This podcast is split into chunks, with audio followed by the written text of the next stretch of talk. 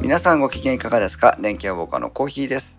大事です。いやよ今日もよろしくお願いしますはい、よろしくお願いします。そして今日も、えー、ディスコードとそれから YouTube ライブを使ってのライブ配信も行っていますはいこれからまああのチャンスがあればねこのライブ配信もしていきたいなと思ってるので、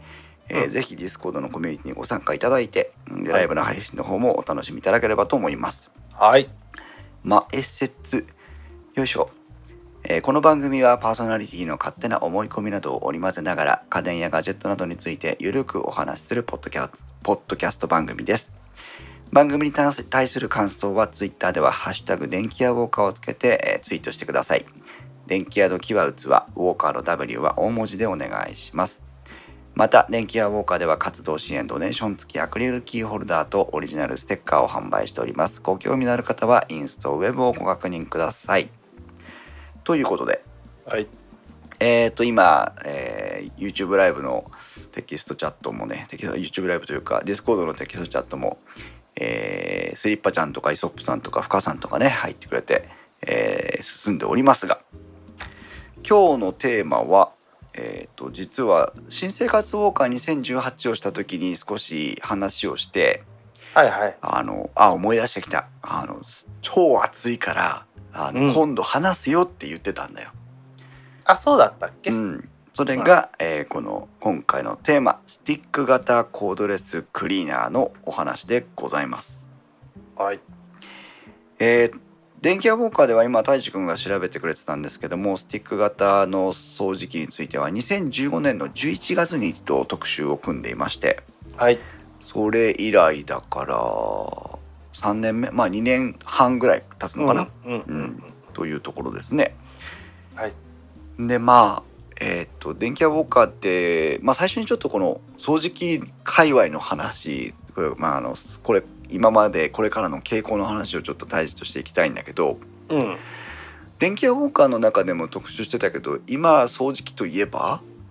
サイクロそうなんだよね。ン。うんそうもうサイクロン方式のクリーナーっていうのが、えー一般のこう販売されて非常に長い間もうサイクロンサイクロンとして売ってきたわけなんだけど、そうだね。うん、実はこのサイクロンも、ううんん。とちょっとサイクロンでは売り切れない感じになってきつつあってね。まあもう、今日日サイクロンね、うんその、サイクロンって書いてあるだけだと売れないよね。うん、もうみんなやってるもん。そうそうそう差別化のポイントではなくなってきちゃったっていうところなんだよね。うん。それからまああと技術的にも非常に習熟成熟してきていて、うん。うん、まあだから今まではこういううちのサイクロンもこうでしたけど新しいサイクロンはこうなんですよっていう説明が多分しにくくなってきてるんだろうという気もするんです。まあ、そうだね。うん、でそれがまあ大きな流れの一つ。それからもう一つはまあキャニスター型と言ってますけどいわゆる犬の散歩スタイルの掃除機、うんうんうん。うん、ここがねあのもうデザイン的にも今言ったサイクロンを含む機能的にもあー何ともしようなくなしようがなくなってきちゃってるといううん。まあ言ってみればあの炊飯器と同じ電子レンジと同じ現象ですよね。もうね、ううんん。やり尽くしたんだよね。そうあとはもうデザインに走るか何かみたいなうん。羽でもつけるかとかさそういう感じになってしまうわけなんだよね。まあ、だって掃除機なんてさ、うん、ゴミを吸うだけだもん。極論ねそういうことなんだよね。そうそう、まあ、極論放棄とちりとりでいいんだからうん、極論ね、うんまあ、それをさらにこうテクノロジーで便利にかつ効率よくうんしましょうやいって話でしょう、うんまあ限界はまあまあ近いところにあるよね。そうだね。うんそれで家電メーカー皆さんもね電気屋さんに行ってまあまああらゆる家電電気屋さんがそうだとは言わないので何とも言えないんですけど電気屋さんに行って見ていただくと非常に多分ね気づくことがあると思っていてうん新生活ウォーカーの時に家電を調査しに行った時に俺がその電気屋さんであこんなことになってたのって思ったのがうん半年あ新生活が半年前として1年前ぐらいまではうんまだまだキャニスター型の掃除機がメインを張っていてうん売り場面積の大半がまあ大半3分の2ぐらいは、うんうんうんえー、とキャニスター型の掃除機だったわけ、そうだねうん、でスリッパちゃんがここに書いてくれてますけど風神雷神とかねあああったね要はその、えー、とキャニスターのサイクロン掃除機がありキャニスターの紙パック掃除機が戻ってきていて、うんえーで他社製も、えー紙パック式を復活させたりしているぐらいでうんまあ、えーサイクロンからの揺り戻しも含めてまた新しいご商品展開とか販売方法戦略みたいなのが、うんえー盛んに取り組まれてる頃だったと思うの。うんなんだけど半年前この年初ぐらいに電気屋さんに行った時にはそれがガラッと変わっていてうん今日のテーマのスティック型クリーナーがうん私が行った時はね売り場面あの掃除機の面積でいうと8割ぐらいがスティック型掃除機だった気がするの。うんうんうんでまあ、その後行った時またさこれ実はあのスティック型クリーナーについては34回電気屋さんに 俺行っててねうんあの調査してたんだけどうんまああー落ち着いてきてからは、えーっと3分の2がスティック型3分の1がキャニスタ型ぐらいの、まあ、うんウェイト、雰囲気、うんうん、そんな感じにはなってるんだけども、どっちかといえばスティックの方が多いかなって感じだよねそうそうそううんはで今までのスティック型掃除機を振り返ってもらいたいんですよ。うんまあスティック型に限らなくてもそのハンディ型とか小型クリーナーとか要はキャニスターじゃない掃除機って今までもいっぱいあったわけなんだけど、うんうん、まあいろんな理由でそれほどこうメインを張れるほど普及はしてなかったと思うのね。まあ以前はねうん、大樹はこのなんでハンディ型とかスティック型がとメインじゃなかったかっていう理由はなんか思いつく。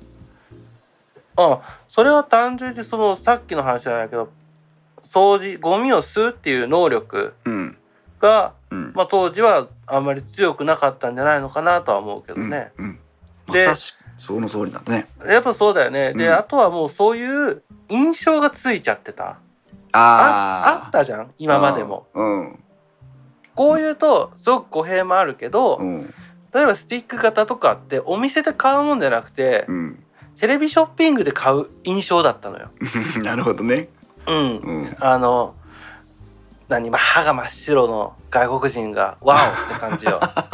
どうだいマイケルって。うん、どうだいマイケルって男が男に説明してどうだああい ーそうか。でだからその印象が強かったから、うんどうもスティック型っていうのはあまあこうこう思ったもの、うんこいつ一本じゃ、うん、微妙なんかなっていうのが印象としてずっと刷り込まれてたかなって思うん同感です。う。うん、う んちなみに男が男に紹介するテレビショッピングってちょっと面白いかもね。嫌だわ、うんまあちょっと脱線しましたけど、はい今大志くんが言ってくれたようにやっぱりそのうん吸引力の問題だよね。ゴミを吸ってくれない。うんそれとかあとはまあ小型がゆえにゴミをいっぱいこうななんていうのダストカップがすぐ満杯になっちゃうとかうん、いろんな問題があったわけですよ。はいはい。で当時はまあコードレスっていうのも少なかったと思うからハンディ型なんだけど、まあワイヤードっていうかね電ピョロッと電線が源が出てたね。そうついてたりとか、うん、えーいうものばっかりだと思うのね。そうだね。うん、でじゃあそのまんまだと当然、えー今スティック型掃除機がまた流行るってことはないんだけどもうん、ここからが、まあ、これから話す部分のメインテーマでもあるし今のお掃除機業界のトレンドでもあるんだけども、えー今はキャニスター型であってもスティック型の掃除機であってもコードレス、あのつまりケーブルがついてないタイプの掃除機っていうのは非常に増えてきてます。うん、うん、これはまあバッテリーを積んでるからコードをつながなくていいわけでうん、バッテリーの技術や価格があーこなれてきたっていうのが一番のポイントなのかなっていうふうに感じてるんだけども、そうだね。うん、掃除機ってものすあそれからもう一つえっ、とねモーターのおー革新というかうん、あーっていう部分もあると思います。要はどれぐらいバッテリーが必要かっていうのはどれぐらいモーターを回さなきゃいけないかってことじゃないうん、うん、だけど、えー、と低電力でえー回せる長時間まあ長時間じゃないんだけどある程度の時間使えるモーターっていうのが開発されたりとかうん、あともう一つは、えー、と掃除の掃除機の、まあ、仕組みが良くなったり、まあ、さっきのサイクロンとかもあってうん、良くなったりして、えー、とそれほど強力なモーターでなくても、えーゴミが吸えると、うんねいうような技術革新があったりとか、うんまあ、技術革新というよりは改めて考えてみたらあモーターあバッテリーでもいけたねっていうこうなんか再発見みたいな雰囲気があるんだけど、うんうん、っていうのもあって、えー今盛んにバッテリーを搭載した、えー掃除機が売られています。はいうん、だこの辺の流れが、まあ、あー今の大きなトレンドで、えーおそらく今後数年もお掃除機を語る際は、えーこのケーブルがついてない掃除機というのがキャニスター型もスティック型も主流になっていきます。はいというのが、まあ、事前のうー総論という感じですけどもうんで今日取り上げるブランドなんだけど、うんえーっとねいっぱいあるんです珍しく。はい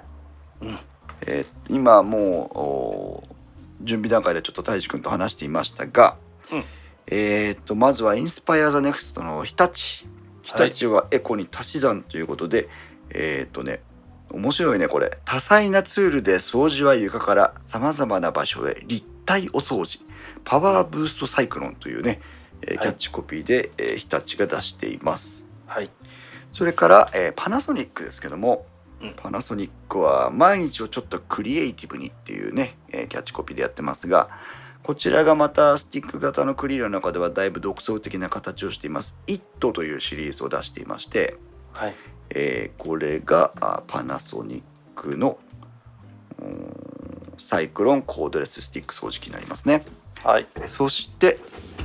えー、とシャープなかなかちょっと最近際物の多いシャープですけども、うんえー B オリジナルということで、えー出してきていますが、はいえー軽くて最先端楽々コードレスという名称でリアクティブエアーという掃除機を作ってるんですけどもはいシャープは結構、えー語りたいすごくえー意欲的な取り組みをしていますそれから東芝、うん東芝はなんだコードレスの常識を変える東芝コードレスクリーナーなんて言ってますけども、うんえっ、とあそうだピンときちゃったの東芝だねあんまりピンときないピンときちゃったってやつでうん東芝はまああとトルネオシリーズを出してるだけあって掃除機には一過言あるメーカーなんですがそうだね昔から出してたもんねそうなんだよねうんえー、とスティック型もキャニスター型も含めてこちらもシャープと同様に多彩なラインナップを展開してきています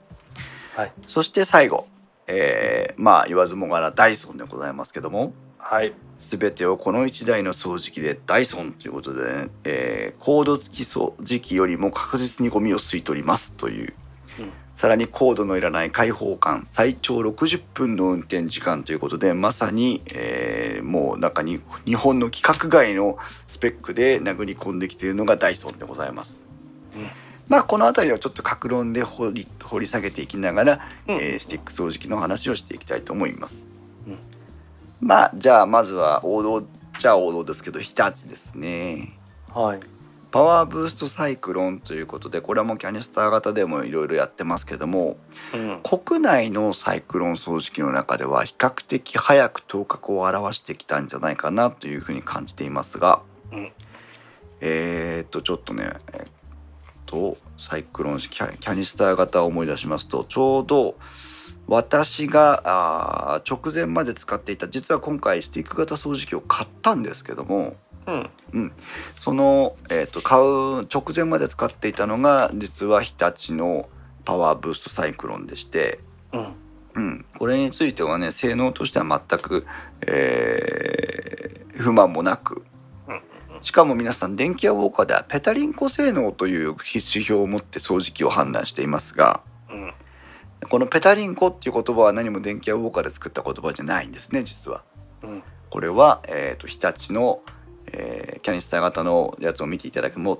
いやいただきますとペタリンコ構造ということで、うんえーソファーの下とかベッドの下奥まで届くよっていう機能をペタリンコという言葉でね表しているのが実はこの日立なんです。はいはい、なので、えーまあ非常に高い性能うん高いところでまとめてくるっていうのが、まあ、日立の、えー特徴ではあるんですけども。昔からだよねうんうん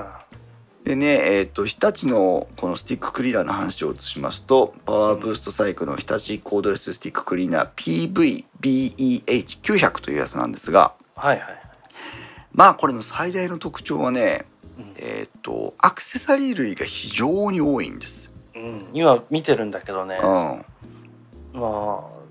うめちゃくちゃ入ってるねそう。あの、てんこ盛り全部入れ。もうなんかいらないよもうこれそう。あのこれ以外のものはうん、ここまでついてくるのはね日立のパワーブーストサイクロンかあのジャパネットタカタカっていうぐらいいっそぱうだいねついてきそうだまねす。うん具体的に何かというと、まあ、通常標準で使うパワフルスマートヘッドということで自走式のまあ普通の掃除機のヘッドですねうん、うんそして、えっと延長パイプといって、まあ、首の部分ですけども、うんえー最近はあのどこもかしこもカーボン素材が主流になってきてます、はいはいえーか軽量で強いということでねカーボン、まあ、炭素繊維の素材になっていますけども、うんそして、えー、とソファーとか車のシートとかを掃除するための小型のお自走式のパワーヘッドという小さいヘッドもついてきます、うんさらに、えー、と隙間を掃除するためのほうきブラシうんこれは100均とかでも売ってたりするし他社メーカーでもあるけどいわゆるなんだえっ、とハケとほうきがん違うハケと掃除機が一緒になったような見ないですねあのあれだよね中にパイプがいっぱい入ってるやつでしょ、そうそうそううん、これ実はうちの嫁と一緒に電気屋さんに行って掃除機選びも手伝ってもらってたんですけど、うんえーなんだろうなここのブラシはいらないよねって冗こう冗談半分嫁に言ったの、うんうん、そしたら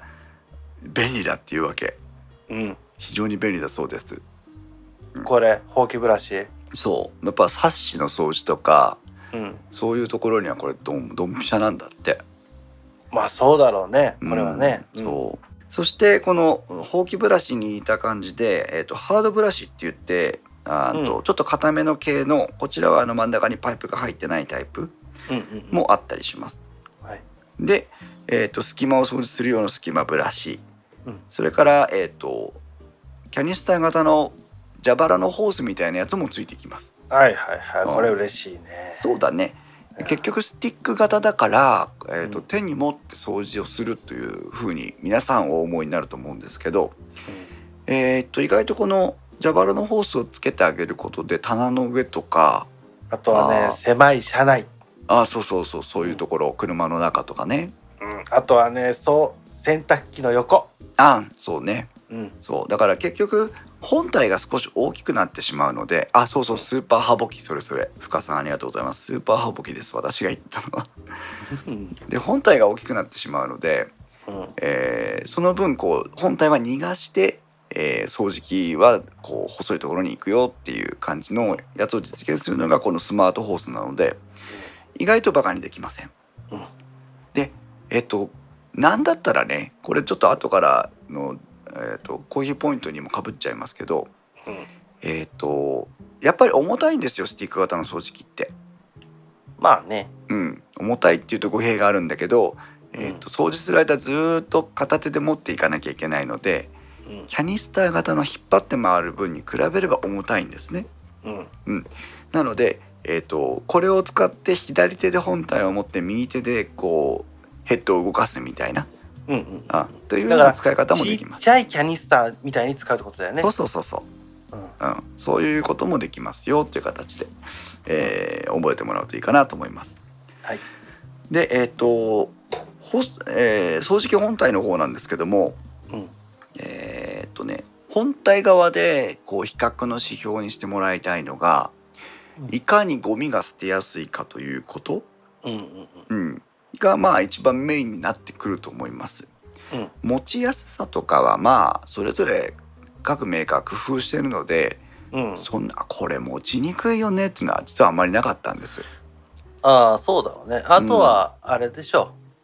あのースイッチスイッチ類ね押しやすい押しにくいあとはスイッチの種類とか、うんトリガーなのかボタンなのか、うん、うんの鋭いねそうそのそう辺だよねそこも大事なんだ。うんそれからあとはバッテリーの問題も本体にはついてきます。うんええー、と各社バッテリーが交換できる交換できない、えー、とそれから取り外しできる取り外しできないうんさまざまありますのでこの辺りも見ていきたいと思います。はいで、えー、と日立についてはゴミ捨ては、えー、とゴミダッシュといってゴミ捨てボタンをピッと押すだけでパカーンとダストカップが開いてゴミが捨てられるようになってましていいですなこの点はねいいのうんいいんだけどうんどうしても構造上ねあのパイプを外さないとちょっあとーこうゴミ箱にどうやってゴミ箱狙ったらいいんだっていう感じになってるのね。はいはいはいはいはい、うんはいえー、とどういう風になってるかっていうワとンアクションいるんだねはい、本体の下面にそのダストカップがついてるんですけどもうん上側にはそのパイプが刺さるうー部分がありましてうんパイプが刺さってるのパイプはビヨーンと伸びてるからゴミ箱に捨てようと思った時にどうしてもパイプが邪魔になるんです。だからパイプとうんそのゴミ捨ての蓋がうん、平行にあるんだよね向そきがうそうだそうなんだよね同じ方向向いてるんだようね。んうん、だこの辺がうーんとまああいいか悪いかちょっと判断の分かれるところです。そうだねまああのーまあ気になんないかって言われたらうん気になんないのかな、でもまうんあ、うん、まあまあまあまあその許容範囲ギリギリってところだねそうだね。うんうん、それから、えー、とバッテリーは日立は実は取り外しが簡単にできます。あいいじゃない A、なので、えーとまあ、スティック型掃除機を語る上で出てくる大きな手あのキーワードとしてはあのバッテリーの持ちっていうのがあるんですけどどれぐらいの間掃除機できるかっていうのはあるんですけど、うんえー、とそれについては、まあ、最悪交換で対応できるよっていうところが残っております。まあ長いこと使えるねそしたらねはい、というのが、まあ、ざっと、えー日立のご紹介でございました。はい、まあバッテリー高いんだけどね買ったらねそうで1万2000円定価でするので相当高いですうんマキタの充電工具なんかに比べてもはるかに高いです だったらマキタの方がいいよね何でも動くんだから まあね何でもっつっても動かすものを持ってる人が少ないけ どね丸のこでも動かしちゃえばいいじゃ俺は欲しいけどね個人的にない、はいで続いてパナソニックに行ってみましょう、うん、はいえーパナソニックはですねえーっと掃除機の中ではちょっと他社の、おーうん他社に後陣を排しているような気がしますが、うんえーっと非常に意欲的なスティック型掃除機を投入してきてます。はいこれは電気屋ウォーカー新生活ウォーカーの時でも取り上げたんでご記憶に、えーある方もいらっしゃるかと思うんですが、うんえースティック型掃除機で唯一紙パック式うがん選択できるというのが非常に大きな特徴です。はいはい、この「IT」というのは、えっと、デザイン的には非常におしゃれなんですね。うんえーシルバーとあとこれは何だろうなえっ、となんちゃらブラウンみたいなちょっと高級感のある色合いの2つのラインナップがありましてピンクブラックかあとはブロンズブラウンか、 3色か、えーうんありあのモデルによって、えーああ選択いろんな色があるんだねありまして、えーサイクロン式と紙パック式があるという、えーはいまさにそこの1点がこの「イット!」の最大の特徴であります。はい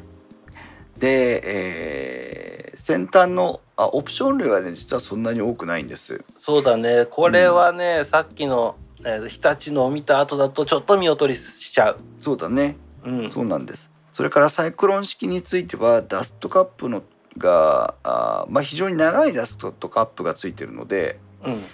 えーあれなんですけどなんだろうなちょっとね取り付け取り外しが、えー少しまあ片手じゃできないというね、ああーはいはい、うんなのでまあちょっとうーん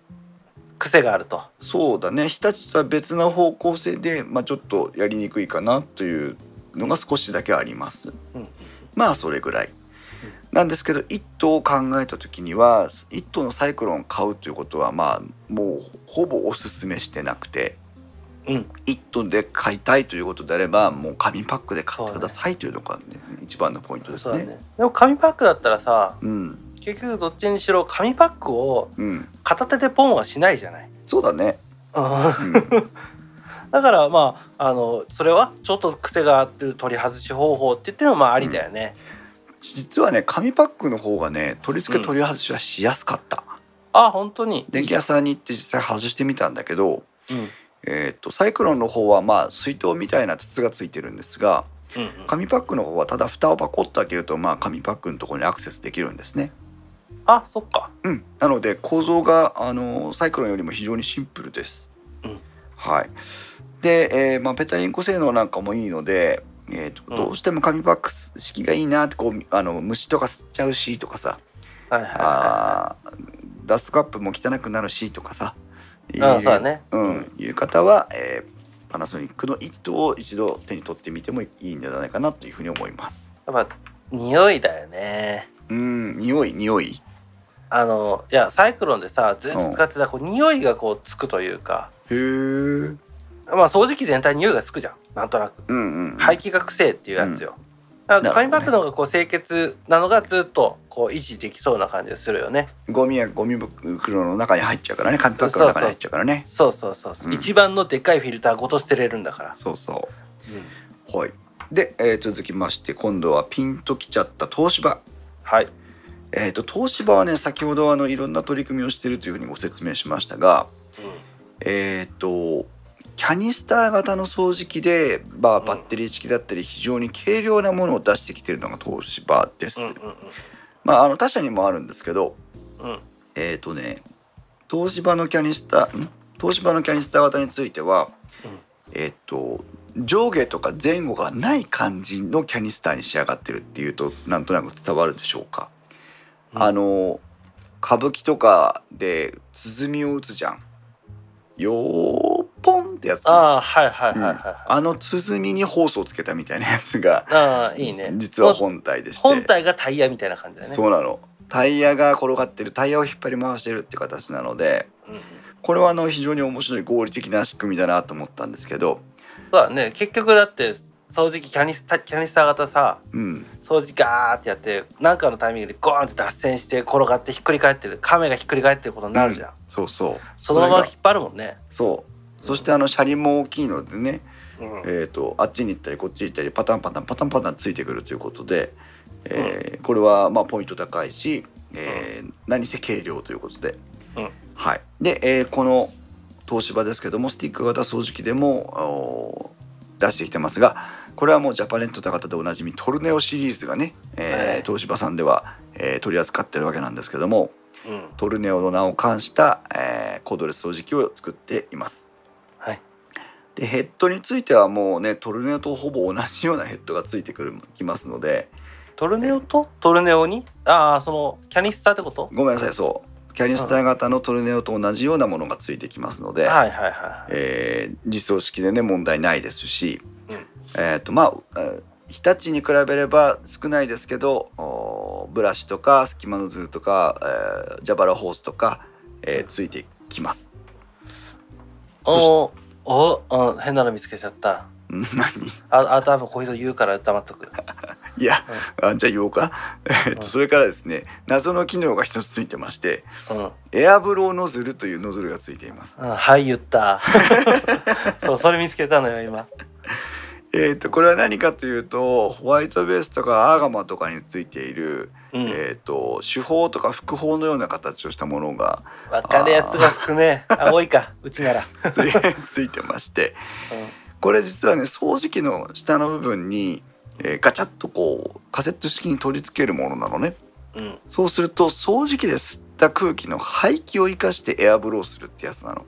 フロアになるんだねブロワーになります、うえーこれ使ってみたんだけど、ん、うん、うん、大したあれではありませんまあ玄関の落ち葉だろうね、そうねそれぐらい軽いものを吹き飛ばしたいぐらいはいいんだけどうん、ちょっとでもこう固まったりくっついちゃったりしてるものを飛ばすほどの威力ではなかったです。あまあそりゃそうだろうね、うん、だって掃除機の排気なんだそうもん、うん、まあ気づいたんでしょうね結構スティック型掃除機ってどこのメーカーも排気が結構感じますうんそれなぜかというと手元にモーター手手に近いところにモーターが来てるのでうんうんあのー排気を体に感じやすいのねこんなに風吹いてくるんだからブロワーとかにしたらいいんじゃねってうん誰か言ったんだと思います、まあでもねうん机、ううんまあ、うちみたいに汚ね机だとダメだけど、うんいろんなもん飛んでっちゃうから,、机にさ例えばこう髪の毛とか、うんまあ、例えばここで喫煙する人だったらタバコの葉あのこう灰は灰何こうなんか灰皿に捨てるけどちょっとこう、白いこう塵みたいなやつが落ちたりするうんそういったのをビューってやるには狭い範囲でねうんいいかもしれんなってふと思ったけどエアあのあるじゃんエアダスターみたいな、ね、エアダスター、うんあそこまでピンポイントでブワーッとはやんないかもしれないけど、うんまあそれのそれのもう何こうあれでカンカンだから使い切りだけど、まあそれがずっと永遠と使えますよっていうものとしてはまあ一つありなのかもねとは思うよね。うんうん今大地の話聞いてうん俺も納得できたんだけどうんそうかと思ったね例えばキーボードの隙間のゴミ飛ばしたいとかうんそういう時には使える十分な風量がありますうんうんなるほどねじゃあ,、まあ使い方によっては効果があるよということでうんまあ面白いアイテムだなと思いましたさあねはい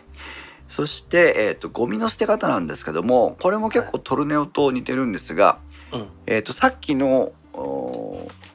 日立とかは、えー、と本体の下側にダストカップがついてるんですね、はいはいはいえーこれがね主流ですほとんどのメーカーはダストカップは本体の下側につきますうんなんだけどトルネオについてはダストカップが本体の上側についてるんですよ、そうだねうん、これがまあ一つ特徴のあー的なところですうんそれからもう一つあるのがこのダストカップをまあパコンとそのままボタンで外せるんですねはいはいはいでボタンで外した後今度上の、えーサイクロン部分と下のダストカップ部分をもう一回パカッて開くとゴミが捨てられるんであじゃあコップみたいなやつを持つってこと最終的にはそんな感じはあはあはあまさしくそんな感じはあはあなのでまあ2アクションとかかかっちゃうんだけどうんうん何せ本体の上側についてるので結構アクセスはいいですあそうだねうんうんはい、でえーっとそんなところかなはいでえーっと次結構ね格論をどんどん言ってますこの後まとめていくので、うんえーでシャープ B オリジナルですけどもうんこれがね先ほどの、まあ、東芝と同じなんですがこちらもキャニスター型も含めてさまざまな取り組みをしてますうんでデザインがね今までのシャープっぽくないのなんていうかこれうねん好きあそうこのデザインこの色の使い方かなあーかっこいいねそしてあの曲線も非常に効果的に使ってるよね。そうだねこれはまあなんかベスパーなのか やっぱそこ行っちゃうよね。はたまたこうなんか乗れそうだよねこれね乗れそうだね。あーえーこのシャープの掃除機リアクティブエアーというものについてはデザイン面が非常に専念されてるので買う買わないあげも別として電気屋さんで見てほしいのとうちの嫁が、うんえースティック型掃除機を見に行くよって言って行ってうんわって言ったのがこれ。あそうなんか見た目だけで選ぶんだったら間違いなくこれを買ってたっていうぐらい女性にもなんか優しいデザインなんですよ。えこれかっこいいよ単純にものとしてかっこいいと思うようん、だからこれ多分ね新しいデザイナーさんが入ってるんだと思うんだけどうんあのーなんと言ってもねあのーすごくこう細く感じる、あーはいはいうんはい色なのかわかんないけそどうね正面に特に正面を向いた時正面ってどっちだって話ですけど、えー、とボタンを押す面が前側として、えー、とうんモーターとかバッテリーが入ってる側を後ろ側として前側を見た時にあのこれで本当にちゃんとどどこつながってるっていうぐらいその軸パイプになる部分が細いのとうんうんそれからその本体側とパイプになる部分の一体感っていうのがすごく演出されていてうんこうもう一本のパイプにしか見えないんでねあこれはかっこいいねかっこいい。えーでもうデザインの話ばっかりしますがこのスティックがコードレススティック型サイクロンの他にもキャニスター型とキャニスターの紙パック型とあるんですけど、えー、とこちらも同様になかなかのデザインになっています。でシャープについてはバッテリー交換式なんですけども、うんうんえー、とそもそも本体に挿したまま充電ができませんへ充電台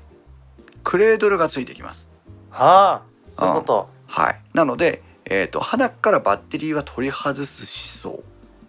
想あいいじゃんいいじゃん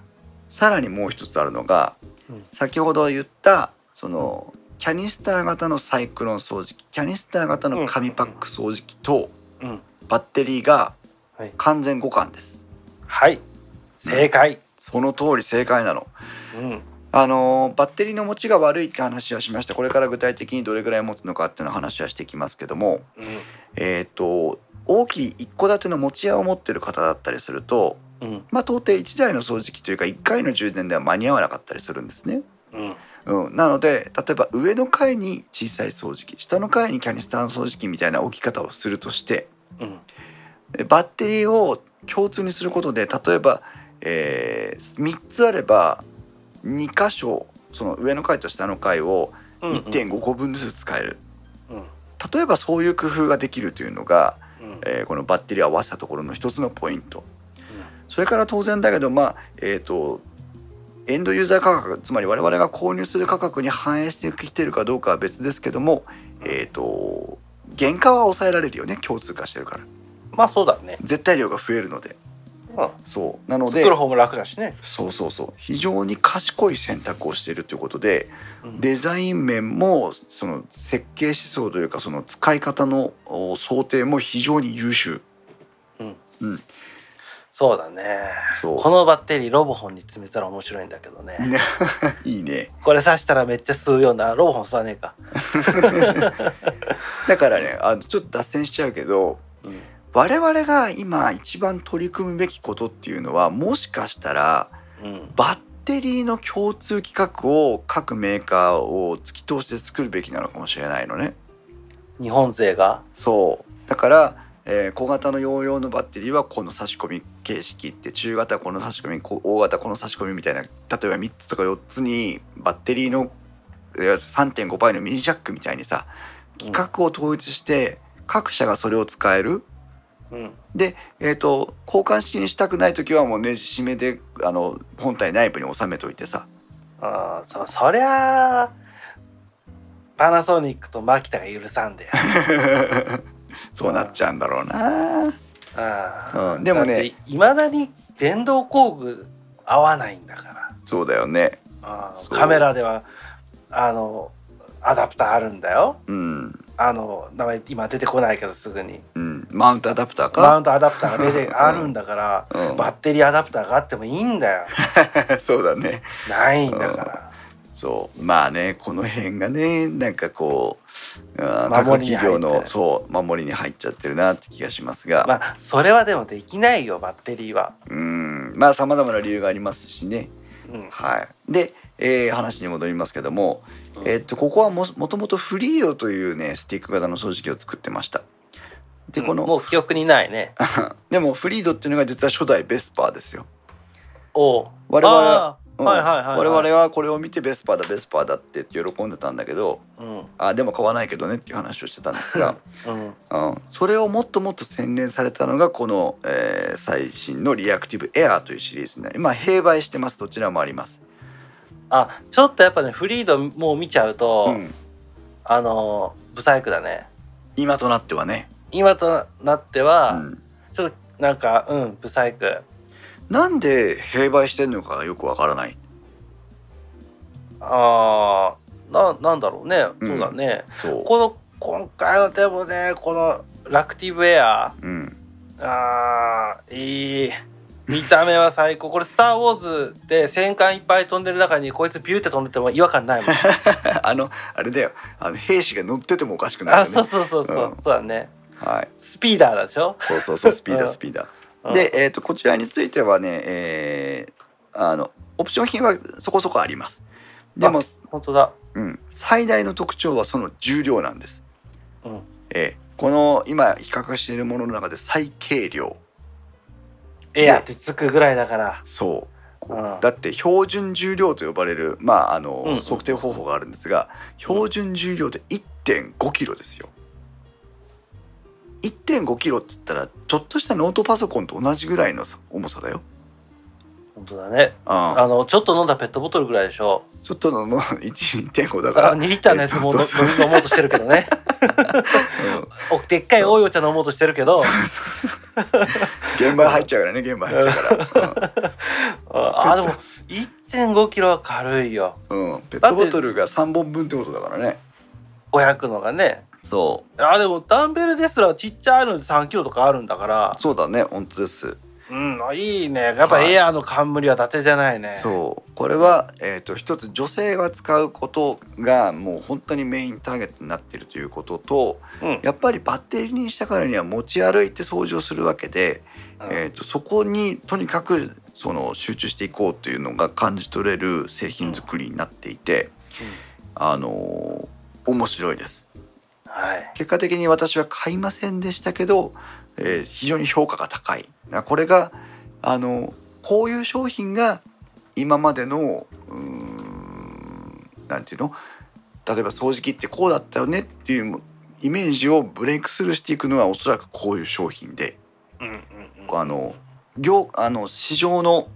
一般ユーザーの評価が高いのもこれですうん非常に高い評価を得てるというのをどっかで読みました、いやーいいねうん、これはあタイのプ、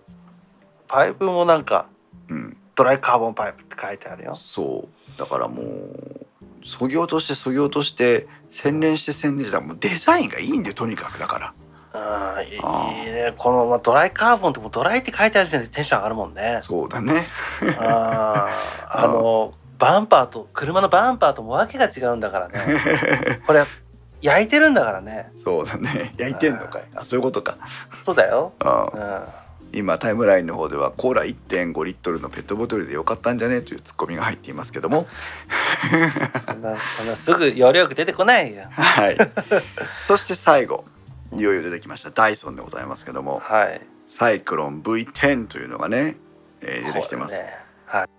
実は、えーと今回スティック型サイクロンの、えー取り組みをするのに調査に行ってうんえー4回も行かなきゃいけなかった理由っていうのが実はダイソンにありますうん最初私が、えー事前に掲げていたテーマはうん脱ダイソンだったの、うんうん、つまり金ぞってそうダイソンの掃除機は確かにサイクロン掃除機としても一普通に掃除機をくくったとしてもダイソンというのは非常に強力なダイソン帝国といってもねおかしくないぐらい掃除機メーカーといえばダイソンだったんです。まあ今もそうだわねうん、そしてその日本メーカーがダイソンを選択しなくてもいいような、えー素敵な商品をうん出してきたぞっていうのが最初の印象で。うんおー電気屋ウォーカーで掃除機の特集何回もしてきたけどようやくダイソンじゃない結論を出せるのかとうんいうふうに思ったぐらい脱ダイソンというテーマを掲げて調査をしましたはいただこののサイクロンの V10 というシリーズのうん今店頭には一つ前のモデルも並んでるんじゃないかなと思うんですけど V8 だったかな忘れたけど、うん VV V8 だねううんん V8 だったらうん脱ダイソンでいけたと思うんだけど、うん V10 でその脱大損論をがっつり封じ込まれてしまって うん結局かとさすがダイソンと膝を打ちました私はこれはねあー本当にね辛いあのーすごいうんで何がそこまでさせたかというと,、えー、と V8 と V10 それぞれダイソンのホームページに行って時間がある時にでも見ていただきたいんですが V8 というのは、えー、とダストカップそのゴミ受けが本体の下側についてます。まあ今までのダイソンのスティック型の掃除機の形状ってことだね。そうんの通りただしワンタッチでゴミは捨てられるしうんゴミ捨ての方向は、えーとうんパイプと習った方向さっきのねいくつかありましたけど、うんうんパイプに習った方向じゃなくてパイプと90度直角に交わってるので、うんえー、とパイプはつけたままゴミ箱どっかに向けてでボンよ。ボンってこうダストカップは90度下に落ちるっていう形になるので、うんうんこれも非常に合理的な設計をされてたわけです。うんはい、ただあーそこまでいでは、まあ、まあダイソンいいよねで終わってたんですけどうんなんとダイソンはこのダストカップの方向をパイプに習う方向に修正をしました。うんということはあれ他社と一緒になったんじゃないっていうことです。しかもさはい、パイプの中に入れちゃってるよね。鋭いその通りなんですパイプのど真ん中トイレットペーパーの芯がそのままミョーンって伸びた感じになってますうんなのでゴミ捨てする時にあれパイプ取らなきゃいけないじゃんうん取らなきゃいけないんです完全にうん何してくれてんねんって話でしょそうだよ、ただねダイソンはねただじゃ起きないんですそこでうん、ダイソンはこのパイプを取り外した後のダストカップの操作方法が非常にうんえっ、とグリップを握ったままうんパイプを抜きますはいはいでゴミ箱にそのグリップを抜いた本体を向けますうんで下のところに非常に指がかかりやすい幅広のレバーがあるとねはいはいはいレバーをガチャッと押し出しますうんそのままゴミがズドーンと全部出てくんですあーだからえっ、となんていうのゴミ捨て方向に対してこうなんていうの持った手はそのまま洗える作業ができるっていうはいはいはいはいパイプの取り付けと掃除をかけるパイプの取り付け取り外しをするゴミを捨てるゴミ捨てた状態から復帰するっていうのを全部左手で持ったまま右手で操作できるはいはいはいはいあさすがねの。うん、銃社会ですな、あまあねうんそうねうんその点がね非常にねこれはね気持ちがいい。まあだろうね、うんショットガンの弾込めるような感じだもんねそうコンパクションでねガッチョンっていう感じになるのでうんこれはね電気屋さん行って皆さんで、触ってみてください電気屋さんでパイプを抜いて電気屋さんの廊下にガチャッとゴミを捨てて「わゴミ出た!」って思って でパイプを戻して吸えばいいんですからうんあのこれはぜひねお試しいただきたいですね。はいうん、でこのダイソンのカタログによると、えーパイプとゴミダストカップの向きを調整したことでさらに空気の流れが良くなってうんうんえー吸引力も良くなったということで非常に、えープラスの方向でデザインをまとめてきているというのがこのダイソーでございます、はいえーオプション類も非常に豊富でして、まあ、あのペットが多い土土足のまま生活するっていう文化の中で培われた吸引力は、まあ、確かに、えー他者の追従を許さないそこは変わっていません、えーただし重くてでかいということで、うんえーまあ、その辺はうちの嫁さんに言うところだとダイソンなんか絶対買わないからねってあの念を押されちゃったぐらい、うんえー、と女性にはちょっと不人気な場合が多いです。あそうそうなんだ、あのまあもう女性によるんだけども、まあまあまあまうん、うちの奥さんにはあすこぶるうー評判が良くないデザインでございます。ああーまあアメ車は買わせねえぞっていうことなのかなそういうことだね。あうん、で、えー、とこれからちょっと、まあ、総論というか今度はスペック比較の方に入っていきたいと思うんですが。ーうんえーまあこれね非常に特徴的です日本人の掃除機選びっていうのは外国人の掃除機選びと大きく違うなということを電気屋さんに行って店員さんから話を聞いてもなんとなく思いましたしこのカタログを見ながらでも思いましたけどもうんうん日本人のね掃除機選びってね日本人なんですよ。まあそりゃそうだあうんうん、なんて言えばいいのかなその辺が明るみになっていきます。はいえーまずこのあー騒音の部分を比較していきますがはいはいはいこれはあのカタログスペックというよりは私の聞いた感覚によりますけどもうんはババババンと言っちゃいますけど、いはいえー、と日立東芝は非常に騒音は、えー、と低め、はいはいはいはいまあでも他社もそれほど高くはないです。うんうん、一番悪いのがダイソンかなと思いきやうん実はパナソニックの「イット!」が少しうるさかったかなという気がしますね。はいはいおこれはあれかもわからんなデザインに振り切っちゃってるからっていうのもあるんかもわからんなそうだねそんな気もするね。うんで、えーあえて総合評価をつけていくと,、えー、と日立東芝が丸、えーシャープダイソンは三角、えーパナソニックサイクロンも紙パックも×という評価になっています。あそっか紙バッグなんだまあ、紙パックもサイクロンもあるからねうんいでもやだからあれかもねあのデザインに振っちゃったって言ったのもあるけれども紙パックだから空気を、空気の流れを完璧にはコントロールできてないっていうのもあるんだろそういうこともあるかもしれないね。ううん、うん、でもどちらかあそうだねモーモーター音と排気音の両方が合わさってだからねそうなっちゃうかもね。うん、はい、続いて重量に行きますけども、はいえーこれはあの標準重量と呼ばれるものですが、うんえーっと最も良かったのはもう皆さんご想像の通りシャープでございますはいはいはいシャープ1 5キロうんこれに追いかけるのが東芝の1 9キロはいなので、えー軽さでいけばこのシャープと東芝が他社の追随を許さない、えー結構いい評価を残しています、はい。えーそこになんとか食いついてるのが日立の2 1キロうん。そしてパナソニックのサイクロン紙パックは2 2キロ2 3キロということでまあここも検討していますうんうん。はいそして最も重いのがやはりダイソンの2.448ということでほぼ2 5キロということでうん。えーここまでいくとちょっと重たいかなという形になってきますもうシャープと比べたら1キロの差があるんだね。そうだね本当だねうんペ1リッターのペットボトル分だねうんということで、えー評価をつけますとシャープ東芝が1 5キロ1 9キロで20丸、うん日立があー、まあ、2 1キロで丸、うんサイクロン、まあ、パナソニックとパナソニックのサイクロンとパナソニックの紙パックは2 2キロ2 3キロで三角、うんダイソンは2.48でバツという評価になっています。はい。続きまして、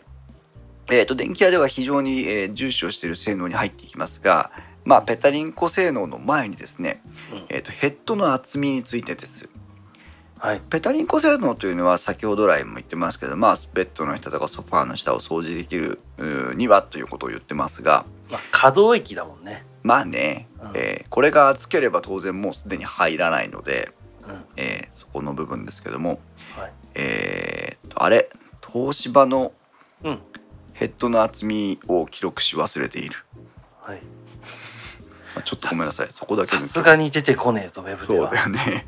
えーっとですね、ヘッドの厚みは他社それほど差はありませんでした。はいえーっとシャープが55ミリ、パナソニック高さね。えーっとシャープが55ミリ、パナソニックも55ミリ、で日立は60ミリ、うんでダイソンは65ミリということで、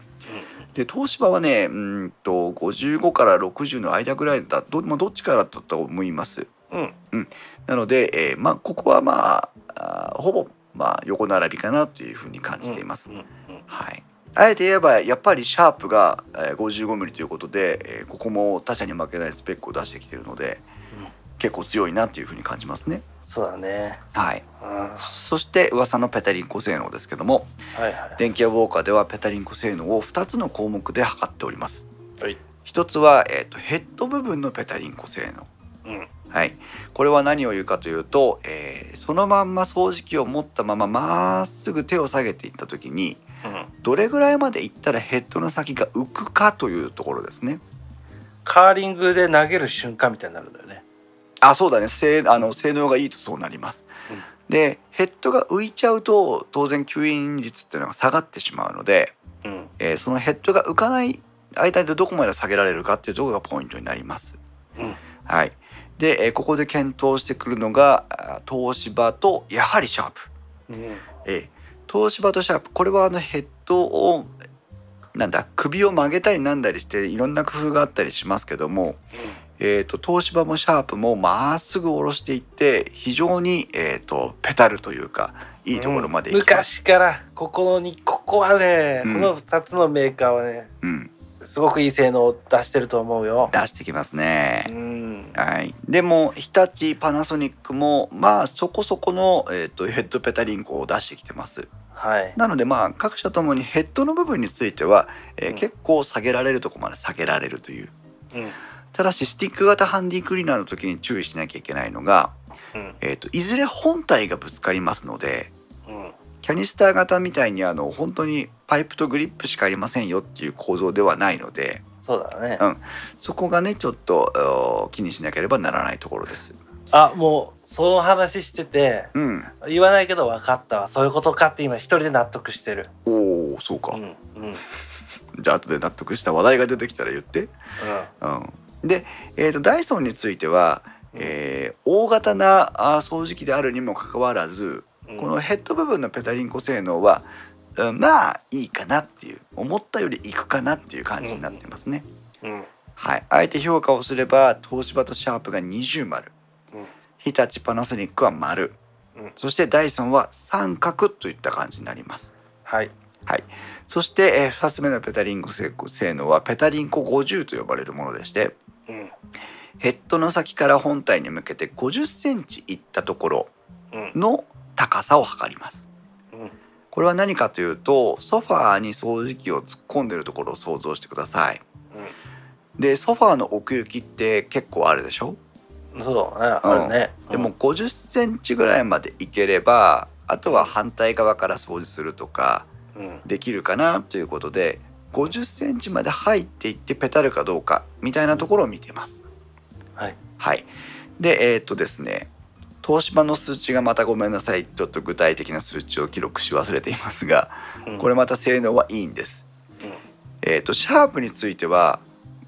ヘッドから5 0センチいったところの最低地上高みたいな形になりますけど、うん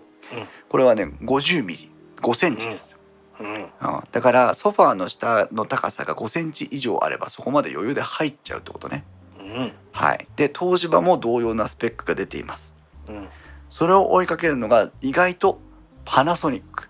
うんパナソニックって結構ゴテゴテしい形をしてますけどうんペタリンコ性能では意外といいスペックを出していますはいはいははい、そして残念ながらあーバツバツがついてくるメーカーが2つありましていはいこれは日立とダイソンでございますはいダイソンはなんとなく予想できたと思うんだけど、うんえー、とヘッドから5 0センチのとこの高さを測ると地上から110ミリつまり11センチですうんだから5 0センチソファーに突っ込みたいって思ったら11センチ以上の足長さがあるソファーでないとソファーあのヘッドが入らないの。うんうんこれは非常にね日本の家屋にはね向いていないというか、えーベッドの下ソファーの下うん棚の下そんなところを掃除したい時には結構不利です。うんはいまあ、あのそのためにパイプがついてくるんだけどね、うんうん、だから必ずできないということではないんですが不利は不利ですはいそれから日立も同様に、えーベタリンコ50については110ミリと、うんえー非常に日本メーカーとしては大検討してない方うんうんあーの結果が残っております。はいペタリンコ50についてはあー東芝とシャープが20丸、はいパナソニックが検討して丸、はいダイソンと日立は×ということになりますね。はい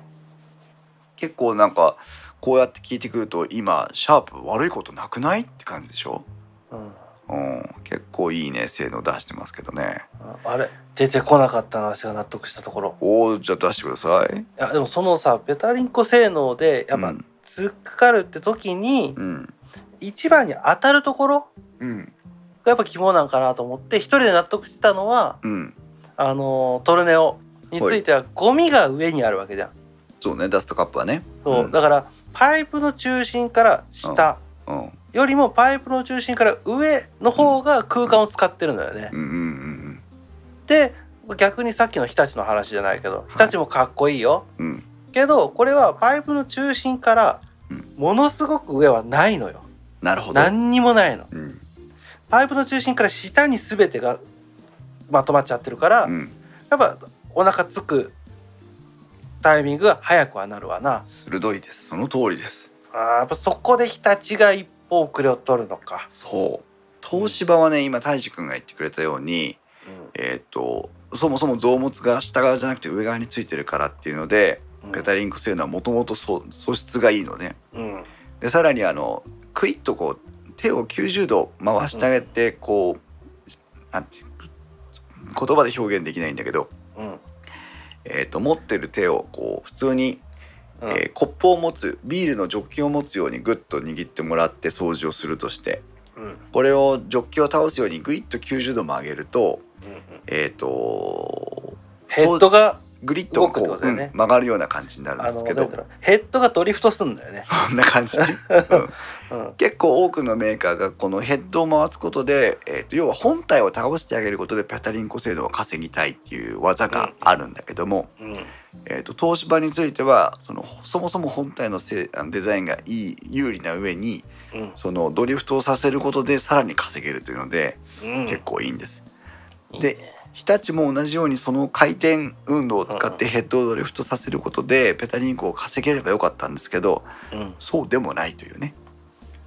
日立はね見てたらうんなんかヘッドがででかいというかごつい印象があるねやっぱりそうね。かもしれないね。うんうんいいんだよいいんだけどね。うん、そう悪いことはないんだけど、うんえー、とペタリンコ性能がもうねこれはもうあのあれだからね天下一武天下一武道館でもうほぼ悟空とベジータが戦ってるレベル だから、 うんうんどっちも宇宙最強っていうことで、もう文句なしの頂上決戦を見てるからね、はいうん、あえて優劣をつけていますそうそうそう、はいで、えー、と今度ヘッドについてですが、うんまあ、キャニスター型だったりするとヘッドの重さとかの話もしたかと思うんですけども、まあ、ここはとりあえず置いといて、うんヘッドがどうかというところを見ると大体標準のものは全部自走式、うんなので、えー、とほとんどのものが、えー横並びでございますはい、ただし、えー、とここはね私も意識がなかったんですけど、うんえーほとんどの掃除機は押した時にゴミを吸いますうんうんうんうん引いた時はあまりゴミを吸いませんはいこはれいヘッドの回転方向の影響が強いですあの毛並みもあるだろうねそうブラシのねそううんなんだけど、えー、とここはね日立1ポイントなんだけどはい日立については引いた時もゴミをかき出して吸い込めるように小さいこうローブラシが後方側についてるのね、はあはあはあうはんあなので押し方向でも引き方向でもゴミを吸えますよっていうことを歌ってるのが日立のヘッドですはいはいはい、ここはねまあどうしても掃除機って押して引いて押して引いての繰り返しなのでうん、まあポイント高いかなっていうふうに気がしますあだから日立のヘッドちょっとごつく見えるのか、なるほどそうかもねああーでもそれはねあ本当どこを取るかだね難しいところですあうん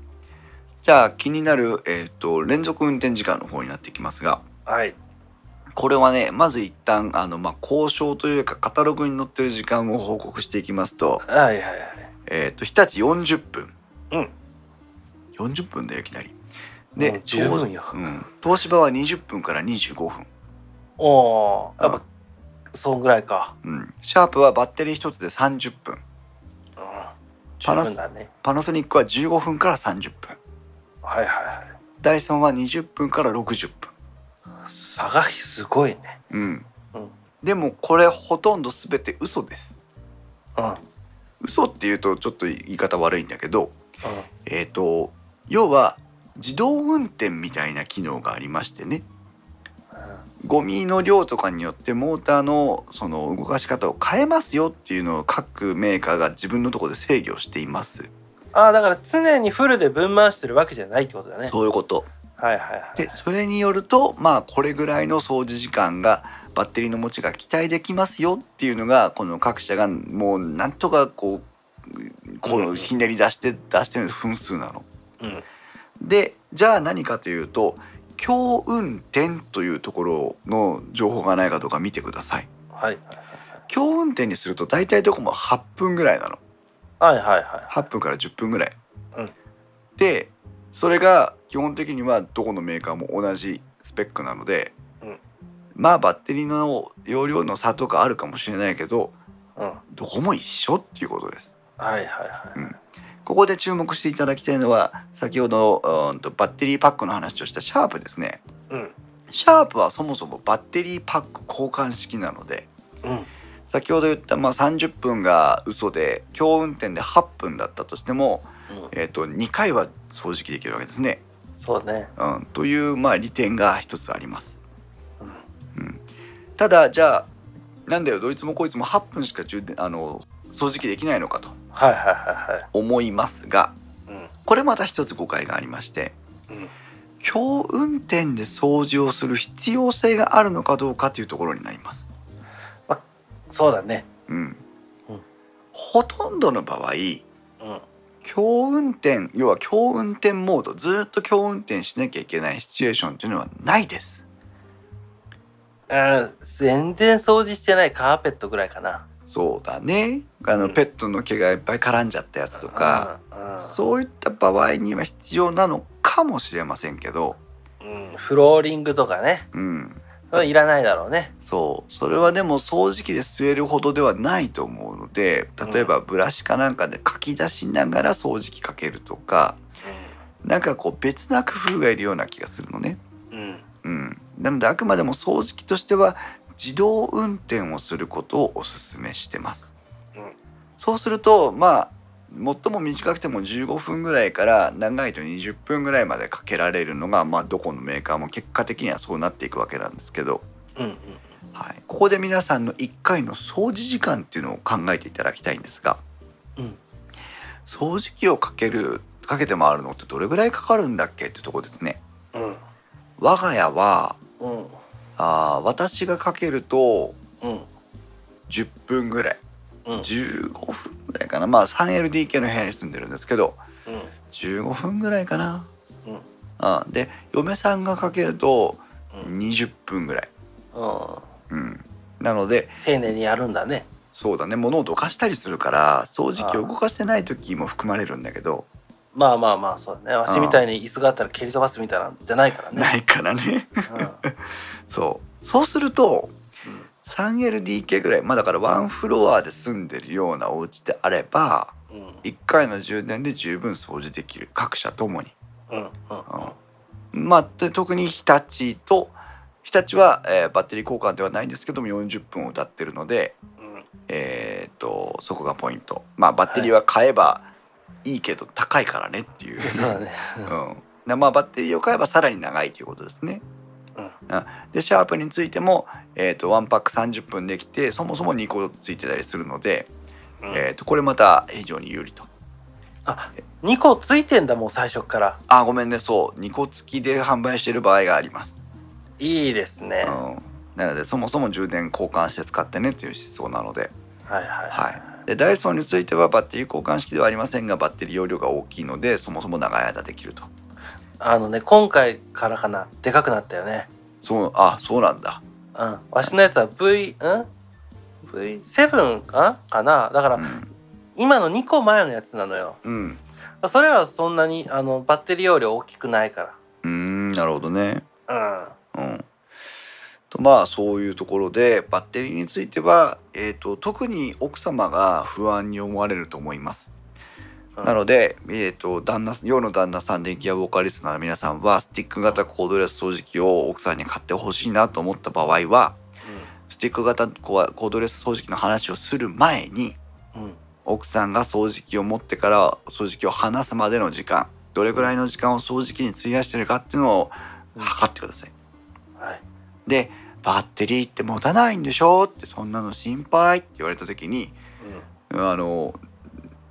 あなたは何分掃除機をかけてますよって。うんうんうんおい待ってよお前掃除してねえじゃねえかっていう 話もあるだったらつべこ言わずに買えばいいと思うね俺が掃除してるんだから買うぞっていうね そうだねそうだねうんとまあそんなところですはいはいそれぞれの充電時間ですけどもうんえっ、とまちまちです非常にまあまあまあまあはいあごめんなさい星評価をつけ忘れてた連続運転の星評価あははいはいはいえっ、と日立はワンパックで40分持ってさらにカテカセットが買えるということで星、うんえで東芝とシャープは、まあ、それぞれえー20分から25分の東芝と30分でなおかつ2パックっていうことで、えーどちらも20丸、うんそしてパナソニックは単独で15分から30分で丸、うんえー、とダイソーについても20分から60分ということなんですが、まあ、バッテリーが重いということも含めて20丸ということにとどめておきましたはい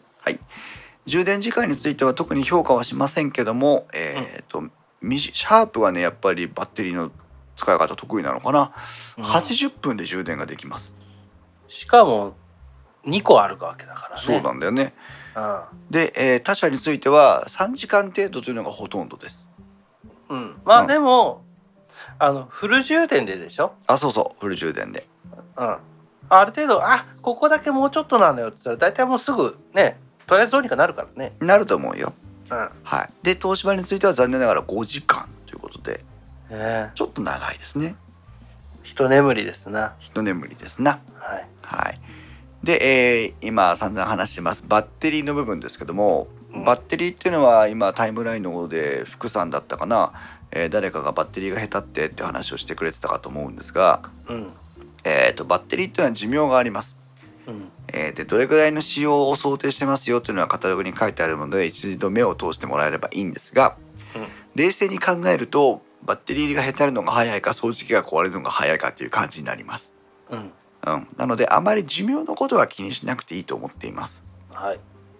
ただし、えー、と先ほど来言ってる、えー交換の部分というかねあのスペアのバッテリーが使えるかどうかということなんですけども日立は、えー1万2,000円と高額ですがカテカセット式で簡単に取り付け取り外しができます。うんはいシャープについてはもうそもそもカセット運用を前提としていて、えー、と1個8,000円ぐらいで追加購入することができます。ああもう3個になっちゃうんだ、はい、買えばね参考になっちゃうね、うんはい、でパナソニックについてはバッテリー交換式ではありません、うんただしバッテリーのへたりを感じた時には自分でバッテリーを交換することができますあそうなんだはいまはあい蓋をネジで開けてとかねでケーブルを外してとかってなるんだけど、はいはいははい、ただしこちらも高額で1万3,000円くらい、うんはいここまではまあよしとしましょうい、東芝についてはあそもそもバッテリーの単品販売がありませんうん、はいえーで、えー自分で交換修理することもできません。はいはい、なのではいメーカー修理になります。はいメーカー修理になるとおおよそ1万5,000円程度ではないかと言われています。はういんはい高い。はいで、えー、とダイソーについても、えー単品販売は一応なんかモデルによってはサードパーティー製のバッテリーが流通してたりするらしいんですけど新しい V10 についてはちょっと単品交換は絶望的だと思っていてください。うんはいただし、えー、と自分で交換ができるようなあれでも V10 できなかったのかな、うん、ただしダイソンは、えー、と交換修理についてもう最短1泊で返しますよとかっていうサービスを提供しているのでうんうんうんあまり交換修理でもいいあの恐れることはないのかなっていう気がするのと,、うんえー、と予想になりますけども交換修理代金はおよそ1万円程度ではないかと言われています。うんうんなのでまあそこまでね、えー高くないというところなんですけどもはい星評価をつけますとおそもそもバッテリー交換ができる、えー日立とシャープは20丸、うんえ自分で蓋を開けて交換できるパナソニックは丸、うんえ単品販売も修理もどうなってんねんっていう東芝は×はいえダイソンはまあ、えーその間っていうことで三角という評価にしております。はいはい、えーもう少しになりますけども今度はゴミ捨てゴミパックのところに行きますけどもうんはい囚人容量要はダストカップのサイズですねはいはいえこれはほとんどが、えー、と0.2リッターというサイズになりますはい実際に 3LDK の部屋を掃除して回るとだいたい3回から4回分ぐらい、まあ毎週やって1ヶ月だねうん、うん毎週やって1回そうだねうん一応それぐらいは、えー掃除ができる状態が、うんあー保てます、うんただし、えー先ほど来非常に評価の高いシャープなんですけどうんシャープについては、まあ、そもそも軽くて小さいということで、うんえー、とダストカップは0.13リッター大体半分ぐらいになります。はいはいはということはまあ2回に1回ぐらいは捨てなきゃいけないかなっていう感じいはでいすね。うんまあ別に捨てればいいじゃんということなので、うんえーそれ程度ですということになっておりますけども。はいはい、でゴミ捨て方法については、うんまあ、ダイソンのところでね非常に熱く語りましたが、えーワンタッチでダイナミックなダイソン、うんはい、それから、えー、とひ日立についてもワンタッチオープンということでは評価をしていてここは二重丸をつけています。はいはいえーで東芝は私がえーっとごめんなさいパイプの上にダストカップがついているので、うんえーっとアクションは結構かかりますけど操作はしやすいですということですね。でシャープについてはちょっと分かりにくいうんうん慣れればいいと思います慣れるとそんなでもないんだなうんうんただあれどこを押してどうやって外すんだっけっていうのが最初ちょっと分かりにくかったですはいはいはい、パナソニックについてはサイクロンの方はね、えー、とこの中では一番分かりにくかった、まあう見ん、た目もあるんかな水筒形状みたいな感じがなんか2段分割式みたいになってんのだよね、 うんうんうん、だからなんとなくちょっとなんかこう組み合わせが必要な感じになってくる雰囲気ですはいただし紙パックの方はもうあー非常にいや分かりやすいということでうん星評価にすると、えーダイソンは星印うん日立もまあギリギリ20丸、うんえー東芝とおシャープはまあ一応丸ということで,、はいでパナソニックが三角という評価になります、うんえーっともう少しですね今度壁掛けというやつはいはいはいまあスタンドとも言えるでしょう、うんどういうふうに掃除機を保管するのかということですけど、うんえーうちの嫁がですねあの、レビューを書いてくれましてねうん 家に帰ってきたら「ただいま」って帰ってきたら机の上にメモ書きが置いてあるの。うんで「あのと掃除機を使った感想」って書いてあってさ ありがたい奥さんだなと思ったんですけどえっ、と収納、えーごめんなさいスティック型掃除機っていうのを導入されるとほとんど全ての皆さんが今までの掃除機の掃除スタイルから変わっていきます。うんこれまでのキャニスタ型の掃除機を使う時ってどういう手順で掃除する、出してから終わ掃除してしまうまで、うん、うん、うんそのままよそうだ出よねしてから掃除してし まうのよ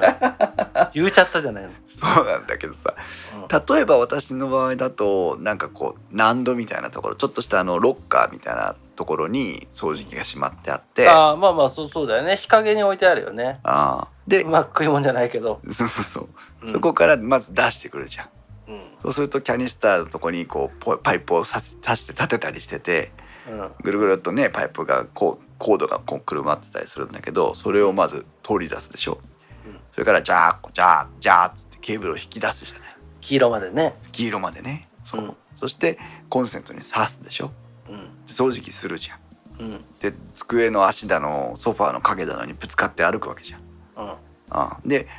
ある程度行ったらケーブル届かなくなるじゃん、うん、ケーブル抜くじゃんうんで次の部屋行くじゃうんんで刺してまたするじゃんうんであと1メーター先ぐらいで終わるのにってとこでまたケーブル届かなくなるじゃんうんうんでまた差し替えるじゃんうんで掃除して今度ボタンを押してビルビルビルビルビルカコーンっつってケーブルが収納されて、 20センチぐらい入んないのよ。あってもう一回出してもう一回押してみ たいな、うん、でやっとそこまで行ってでほう掃除機を立ててうんパイプを本体にカチャッとつけてでそれをまたロッカーにしまう汗だくよ。非常に手間暇かかるわけもう、ああ、ああ、疲れたってなるやつよ。なるやちゃんとつなるやつなるやつ、うんうん、でもスティック型コードレスクリーナーっていうのは基本的に本体を取り出す掃除をする本体を返すっていう、うんこれだけなので、あの掃除したいなと思った時に掃除したい場所だけを掃除するっていうスタイルに変わっていくと思います、うんそうだね。うん。うん、だから本当にこう機動性が高くなるって言えばいいのかな、そうね。今なもんか玄関の土間だけ汚ねえなう。んうんうビん、ューンよ。そううん。だから今までのクイックルワイパーとかうんあの粘着テープのコロコロとかうん。そういった使い方をするようになっていきます。そうだね。うん、とするといかに簡単に収納していかに簡単に取り出すかっていうところが大事な要素になっていくわけね。うん。ただし、えーとあまあ、それを実現するには壁掛けとうん。いうスタイルが一番効率的です。そうね。壁掛けの掃除機といえばダイソンを思い出していただければよくイメージできると思うんだけどうん。ダイソンの掃除機って電気屋さんでもなんとなく壁に立てかけてありますよね。あるね。うん。で専用のこう壁掛け金具みたいなのがあったりして、うん。まあ、本当壁にぶら下げるっていう状態で収納ができます。うんはい、説明は長かったですけどこれの話。うんえー、とですねダイソンについては壁掛け金具があってうんしかもあの充電用のケーブルが中に仕込めるようになってるのねうん。うん。だからスコッと差し込むともう充電も始まっちゃうはい。ワンタッチですはい。非常に優秀うん。で、えー、とパナソニックの「イットも、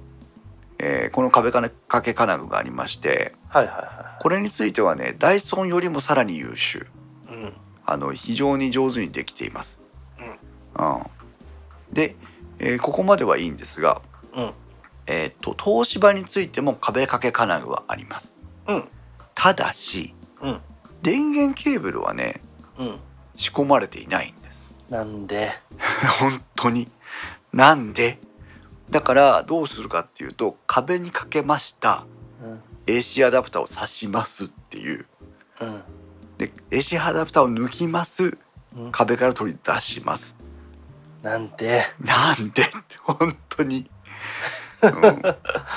あんなんでよっていうねああの気がしますけど残念ながら現状そうなってます、だったらうん、もうあの自立できるようにしとけよって思うん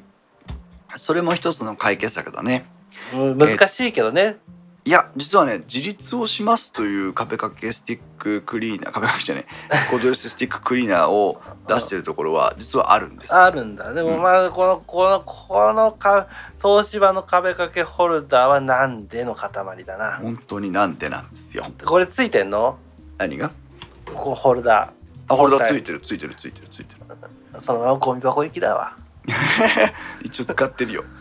じゃない。うんうんあ結論言っちゃったけど、今私はとこの東芝の総事業買ったのね、はいあそうなんだ。うん、で、うん壁掛けの時に3回ぐらいをねあの取る時に取り外し忘れちゃったりとか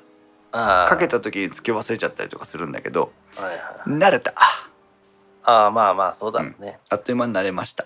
はい。はいでえっ、とシャープについてはうん。この壁掛けホルダーは付属していません、はいはい。うん、なので壁掛けできないのねシャープまあでもシャープはうんああできないんだ。できないのしかも。も、えー、とバッテリーを取り外して充電台で充電するからあそうかそうか。充電台どこに置くっていう話もあるのよあまあ神棚かな。パ ンパン、はい、ただしこれは うんシャープは、うんえーとまあ、独自の考えで、あのーこの問題を取り組んで解決してると実は思っていてうん何かというとうんシャープにとってこのリアクティブエアーっていうのはうん掃除機という立ち位置ではないんじゃないかなと思ってるの。え何まあ、例えばほうきとかコロコロと同じ扱いあーまあ軽いしね。そうそれぐらいこう簡単に掃除機を使ってもらいたいっていうところを考えていった時にはいはいはい。わざわざどっか壁を探してと壁掛け金具をつけてこれをこうぶら下げてやりますよっていうことじゃなくてうん。掃除機とかあごめんなさいほうきとかコロコロをしまうようにうんこうどっかと棚の間とか壁の隙間にポイッと立てかけちゃうことで収納完了ということにしたいと思ってる。あーでもねこれねシャープのこの、それもまたデザインの話になるんだけどこの見た目なら許す、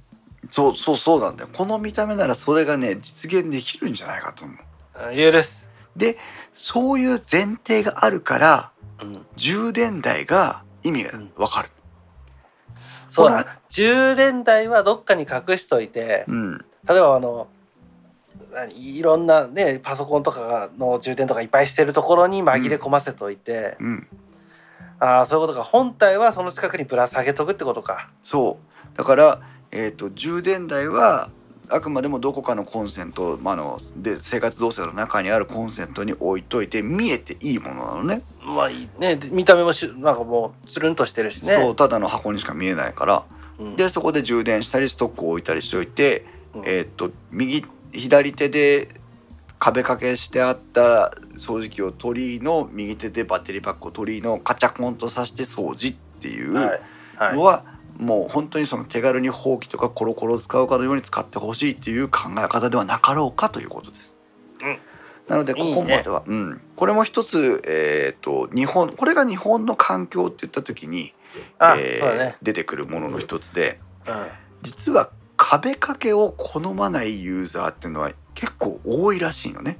あのねうん、あとはねうん、したくてもできないそう賃貸とかアパートのとか、、うんうんそう壁に穴を開けてネジを差し込むってことができない環境っていうのも多いしうん、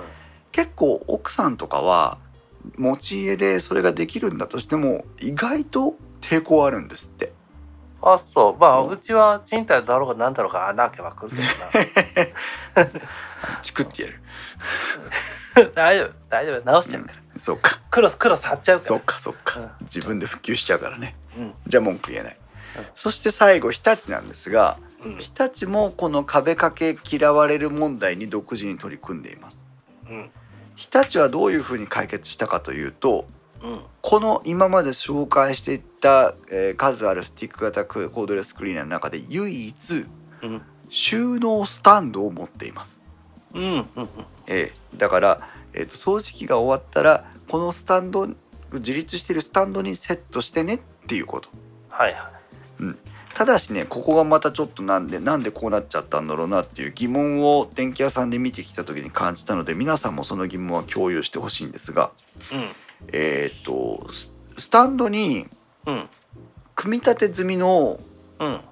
スティッククリーナーをそのままセットはできないの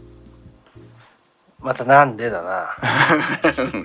パイプを外してパイプとヘッドだけを置き本体だけを置くっていうスタイルかなあこれかそうで、えー、とそうすることで、えー充電台の充電端子とこうスタンドがガチャッとこうくっつくような感じになってて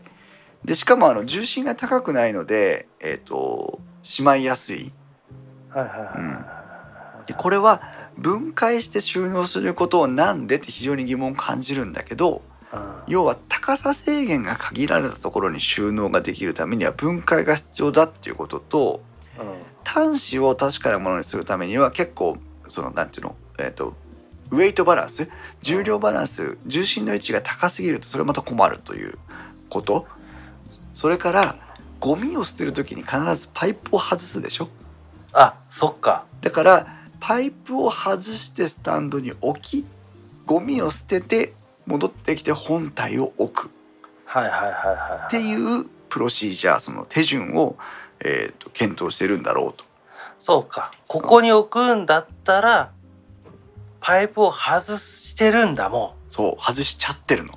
あーならまあ分からんでもないかでも、うんやっぱあそうかいやいろいろ分かってきたけど日立はうん、そもそもアクセサリーがむちゃくちゃついてたのよねそうそうそうそう。あだからシュッとはいかけて終わりだよっていうわけじゃないんでいろいろついてるからそう、それもそれもまとめい。たいのよそう、収納できるんです。あー、まあ、あのそれならまあありありな設計なんかわからんな これは。そう、だからシャープも日立も、うん、えっと。なんとなくそれだけを見てしまうとなんで壁掛け金具がついてないのとか、うんなんでこのスタンドはそのまま載せらんないのって思うんだけど、うんえー実はしっかり日本のユーザーのことをこう調査してうんうん解決案を持ってきてるからそういう形になってるんです。はうん、だからそこをねえっ、と結構だからその我々よりも奥様の方がリアルにだってこんなのうちに入らないじゃないこんなの高くてみたいどんだけ天井低い家に住んで んだ。ないやあの棚がほら二分割になってする から、ううん、っていうのんに、えー解決したのがこれです。うんはい、ということで、えー各社の機能特徴などをおー比較をしてきました。あーでもねこれね日立さんね一個だけ言いたいどうよ、腰悪いからしゃがみたくねえの ようんしゃがむというかこうこうなんかこう良いこらせってやりたくないの、うん、エアーを買えエアーをまあシねャープを買え。そうだね、はい、で、えー価格的ですけどもちょっと変動してしまっていますが私が調査した段階では、えー国内勢はね結構ね4万円台前半ぐらいが多かったです。うんうんえーで、えー、とその中でもパナソニックの「イット!」の紙パックについては5万2,000円5万3,000円ぐらいちょっと高めでした。うんそしてダイソーについては9万1,000円と10万に手が届きそうな金額になっています。うんはい、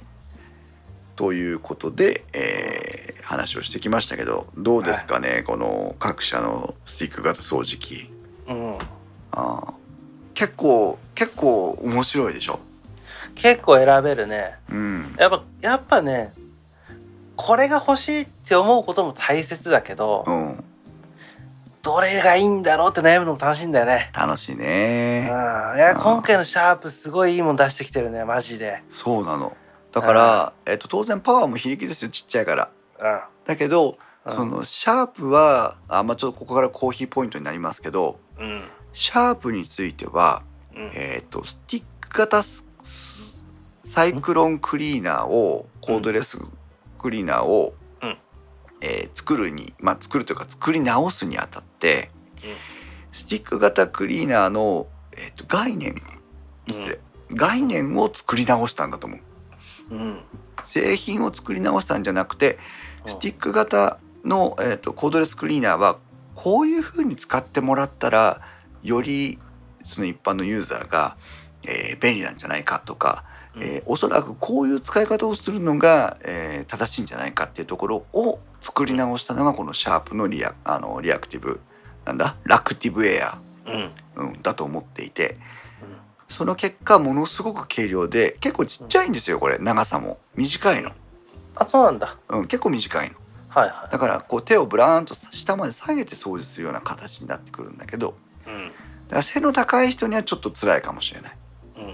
うんだけど軽量でコンパクトでおしゃれでしかもバッテリーパック式で3から2個ついてて壁掛け式というよりは壁立て掛け式で、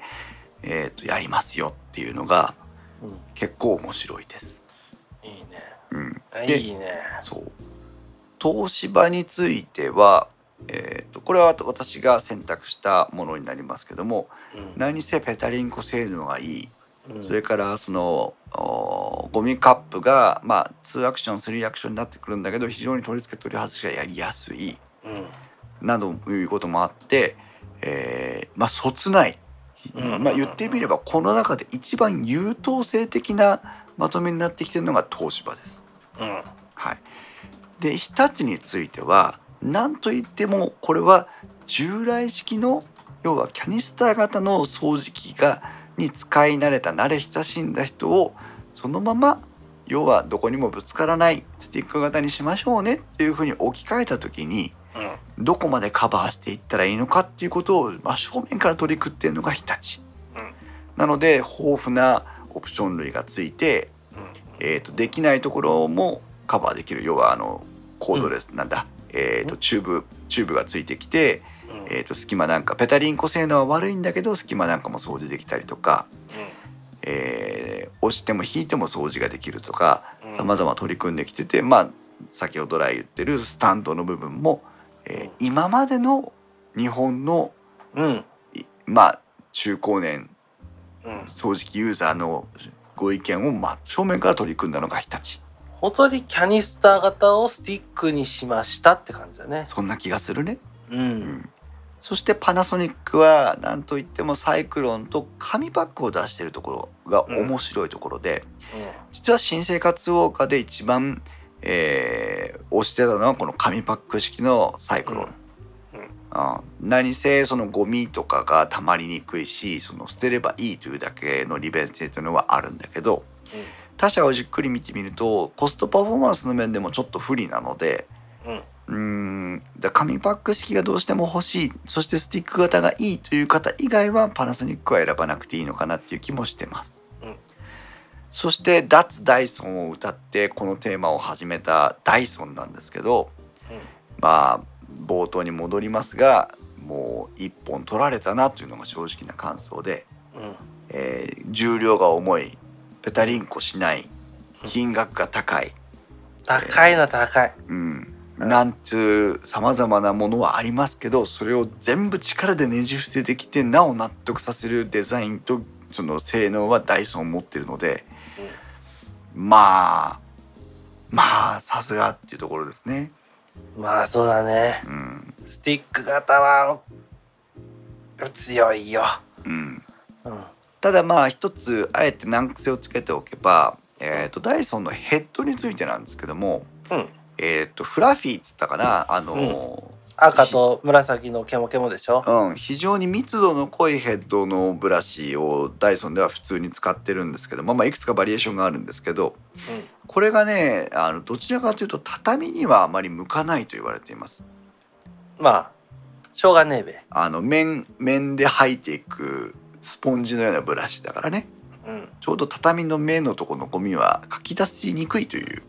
うんうんのがあったりしますのでうんまあそうは言ってもそこはもう吸引力で有無を言わさず吸っていくので。うん結果的にそれほど違いはありませんけど、うんえーまあそこはちょっと頭に入れといたらいいのかなっていうところですね。あとねダイソンの場合は、うんまあ自分は持ってるから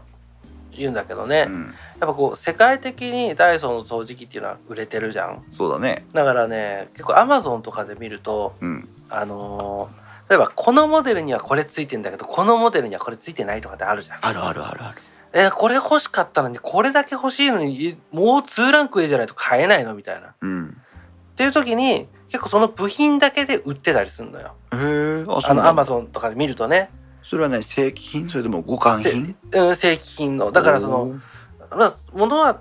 例えばそのアメリカアメリカではそれが単品で売ってるとかなるほどねうん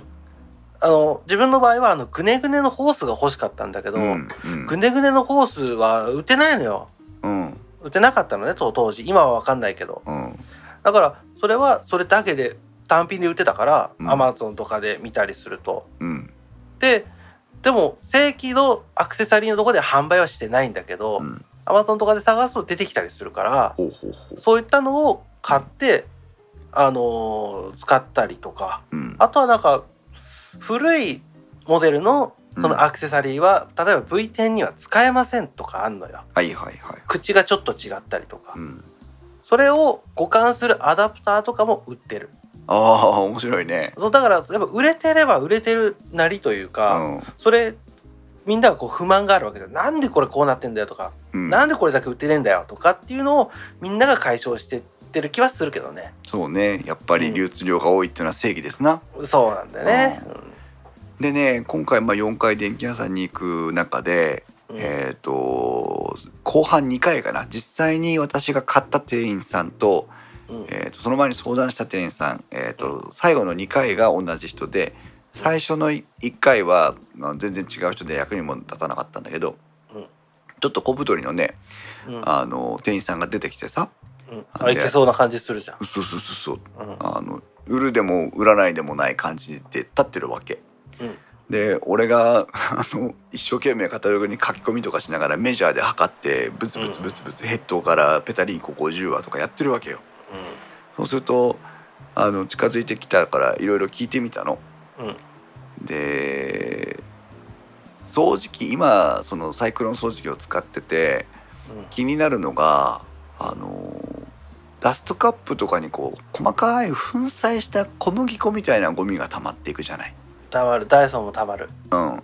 そうそうそうそうそんでそれが気になるっていう話をしたのねうんだから紙パックの方がいいかなと思ってきたんだけどってだ1頭買おうと思ってきたんだって言ったわけよ、うんそしたら「あんあそうですか」ってうん「じゃあダイソンいいんじゃないんですか?」って言うのよ、なんてうん、だから「えダイソンはその小麦粉みたいな粉砕ゴミって出ないの?」って言ったら「出ます」って言うのようんうん「おお出るんじゃん」ってうん「じゃあなんでダイソン?」って言ったら「ダイソンは洗えません」っていうのねうん分解できませんっていうのできないできない、うん、だから気になって掃除したくても掃除できませんあそういうアプローチ、そうもう俺はもう本当に目から鱗が落ちたねってうんでそこもね非常に日本人らしいところでいやー日本人というのは掃除機とかをそうで掃除する道具でしかも掃除する機能は落ちないんだよ落ちないんだけどそこにゴミがついてると嫌で分解清掃をしたくなっちゃうの日本人って だってうちのダイソンも23回バラバラにしてるよ、自分でうんそうだけどもう店員さんは別にそれで性能が落ちると言ってないんだからうんあの洗わなきゃいいじゃんという、うんうん、もうねほんと膝を折ってそのそれがきっかけでパナソニックの1頭買わなくてもいいんだなって思ったぐらい結構こう感動したという かねおおめえすげえわわしなわしならちょっとイラっとくるけど でも、うんよかったんでそいつが さあうーんそうなんだとりあえずなんかお好み焼きのヘラみたいなやつをこれとかい差し込んだら取れんのかなとか思っちゃうからね、あそうそして、えっとまとめをする前にですね実は、えっとレビューをいただいてます、ーはいはいうん、い今もあのツイッターにツイッターというかあのライブ配信に参加してもらってますがイソップさんからですね、はいはいはえー実際にこの私と同じようなタイミングでスティック型掃除機を買われて、いなんかこう取ったうん、な詳細なレビューをいただいて ますで、これはねえっとね実は、えー買ったのがなんと先ほど来あのスタンドがーとか言ってる日立を買ったんですねあーいいじゃん、ちょっと抜粋して、えー読ませていただきますがはい日立パワーブーストサイクロン PV-BEH900 を使用してみての感想を送ります、えー収納を諦め洗面所にスタンドを設置しすぐに使える状況になったのでうんまめに掃除機をかけるようになりましたうん手軽にさっと使えるのはありがたいですうんでこれがあの我々が想定してたのとは違う使い方で、えーあのスタンドなんだけどオープンで設置をしてるっていうのが面白いところなんだよね。あこれねうんもう洗面所うん、っていうのがわしは刺さったね、おおというと、だから居住空間じゃないわけよ、うん、普段何かを目にするだから例えば家であの部屋でねくつろいでたりとかさ、ご飯食べてたりしてる時うにん目につくところではないうん、洗面所っていうところはうん基本的に客人は行かないところなのよ。そうだねってことは何があってもいいのよそこに。確かに確かに。うん、でだしらかもそこまあ整然とスタンドに収まってるわけだしね。そうそうそうでそこだったらさでさっきあのさっきのあのライブで言ってたけどうん、トイレットはバーンって閉めちゃえばいいよっつってそりゃそうだわ。そうだね。うんうんいやそこはねそこに送ってら正解だね。で確まあかに。、ディスコードで話もあったけど押し入れかなとかって話もしてたけど電源ないとかっていう話もあるから そうだね。 うん電源あるもんね。あ絶対ある洗面所絶対だあねる絶対ある、ううんんで続きますが、はい、えー強運転の時の吸引力はなかなかだと思います。うんただし8分程度で電源が切れてしまうのでここぞという時の使用に限られ ます標準運転では十分な運転時間を確保できますが吸引力は心もとない感じですフローリングの隙間に入ったゴミなどは吸い切れないことがあります個人的には中運転20分くらいのモードがあったら最高だなっていうふうに思いますってことですね、はいはいはいあはーいこの辺はだからそのそれぞれの使用環境で若干こうフィーリング感想が変わっていくってとこですね、まあそうだねううん、ん、重さはやはり少し気になります、えー本体が大きめなのでしょうがないとは思いますがあーうん左右の持ち替えで対応しています、うんでこの日立のやつは排気口の向きが実は変えられるのねはいはいはい、うんなので排気口も左右に切り替えられますが面倒なので右に固定してい ます左手で持つと体が排気体に排気がかかりますということで、まあ、これは割り切りということなうんえーペタリンコ性能については以前もお伝えした通りあ、まあ、ちょっと前にもレビューいただいてるんだけど、はいはえー我が家にはほとんど隙間がないか、えー大きく隙間が空いた家具しかないので問題ありませんでしたということでいうんこれはちょっと私的には羨ましいなというところですね。小膝なんかね作ったりしてギチギチになってないのか小膝の家は、なってるなってるもうギッチギチになってるからいろいろしてるからね。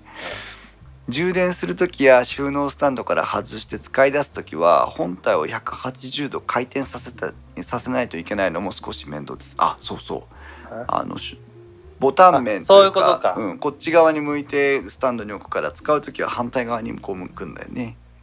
なるほどねうんまあ、これでもどこでも一緒です壁掛けなんか特にね、うん壁際に置いてある収納スタンドに対してまずヘッドがついてる延長パイプを外し収納スタンドに立ててから本体で持った手を逆手にして、えー収納スタンドに差し充電する感じですまうんあそれが他の壁掛け式だったらパイプのとこ持ってクリーンってやってブスッと刺せばいいけどねそうだねこれはできないってことだうよん、ねこ、こだけはワンアクションだね、えーっとそんなところです初めて使うコードレススティック型掃除機ですので階段や玄関周りでの使い勝手は格段に良くなりましたそうだね実装ヘッドにも感動しています階段はそうよ、そうなんだよね重たいキャニスター型で階段掃除するのは辛いからね、なんか落ちてきちゃいそうだしね。 うん、うん、今までは週末に一気に家中の全てを掃除機がけをしてましたがこの掃除機では今回はこの範囲と限定してこまめに掃除するような使い方がただ正解のようですですので毎日昼食を昼食を食べに行ったじ一旦自宅に戻った際に少しずつ範囲を決めて掃除機をかけるようにしていますあーこれいいねてかイソップさんは毎日お家に帰ってご飯を食べてるんだねいいね。うんそれも羨ましいうん、はい、その他にもね、えー非常に、えー長い、えーレビューをいただいてまして購入前夜の検討イソップさん的電気屋ウォーカーもあるの、はいはいはい。えイソップポイントあんの。ーイソップポイントあるね日立に決まった経緯ですね、はいはいはい。えまず我が家の家の掃除状況から考えていくと我が家は一戸建ての完全2世帯住宅で、はいはい。えー子世帯の我々の間取りは 3LDK ですはい。 1階の一部屋はあ今は難動の状況なので日常的には掃除はしていません、はいよって掃除する範囲は2階の 2LDK、うん洗面所玄関階段を全て掃除機をかけています、うんえーそれだけかけても20分かからないぐらいですと、うんえーというのがまあ前提条件はいえー、と今までは7年くらい前の日立製ゴミ出しサイクロン構図付きキャニスター型を使用していましたはいこれ電気屋ウォーカーでも実は前プッシュしてた時なんだよね、そうだね、うんうん、ゴミ容器にティッシュを1枚挟み込むやつですということでああ小平蔵がむちゃくちゃ評価してたやつだわそう一時期私はずっとあれを使ってましたはい、 えー特に何もし下調べせずにケーズ電気に入店現金値引きが好きです以前の電気屋ウォーカーの配信を思い出しつつ高品さんにアドバイスを仰ぎ自分の中でシャープか東芝に妻を誘導開始だからイソップさんはシャープか東芝を狙ってたんだね、はいはいあうん投資はねはいはい、うん、東芝が私が買ったやつシャープはあの,リ、あのラクティブエアーですからこれはまあ間違いないだろうなそうダイソンパナ三菱まあ三菱今回はあ検討には入ってませんが三菱は最初から除外そして、えー、と日立も初めは除外だったのですがうんえーまあ一旦比較の対象に入ってきてシャープ東芝日立の三つどもえという形になりましたで奥様が、えー主婦感満載の正直担当女性店員さんとうん、うんデバ機を使用しながらの比較を始めたと もうあれだよね、うん入れないエリアだねそう捕まっちゃって完全に2人の世界に入っちゃったねう、んで店員さんのおすすめが日立、うん3社の中での吸引力はダントツですよというふうにタゴバンをされてるとああでまあ日立だもんね、はい奥様が使用を比較した中ではゴミの捨てやすさも実は日立は評価が高かったそうです、はあはあはあなるうんほこの辺だから先ほどまでの評価とはちょっと違うところねど、うんうん、で、えーその他シャープは軽量で使いやすいんですけどこうバッテリーの充電ができるのはいいんだけども収納内に電源がないのでどうしようかなっていうところになっちゃうと。はいははいい、東芝についてはデモ機のバッテリーが切れててそもそも使えなかったというところなんですが、はい、えーブロワー機能は面白いかなというふうに興味を持ってたと、うんまあ、奥様いらないでしょうねこれブロワー機能はいね。らないだろうねう、ん日立については吸引量が確かに一番良かったと、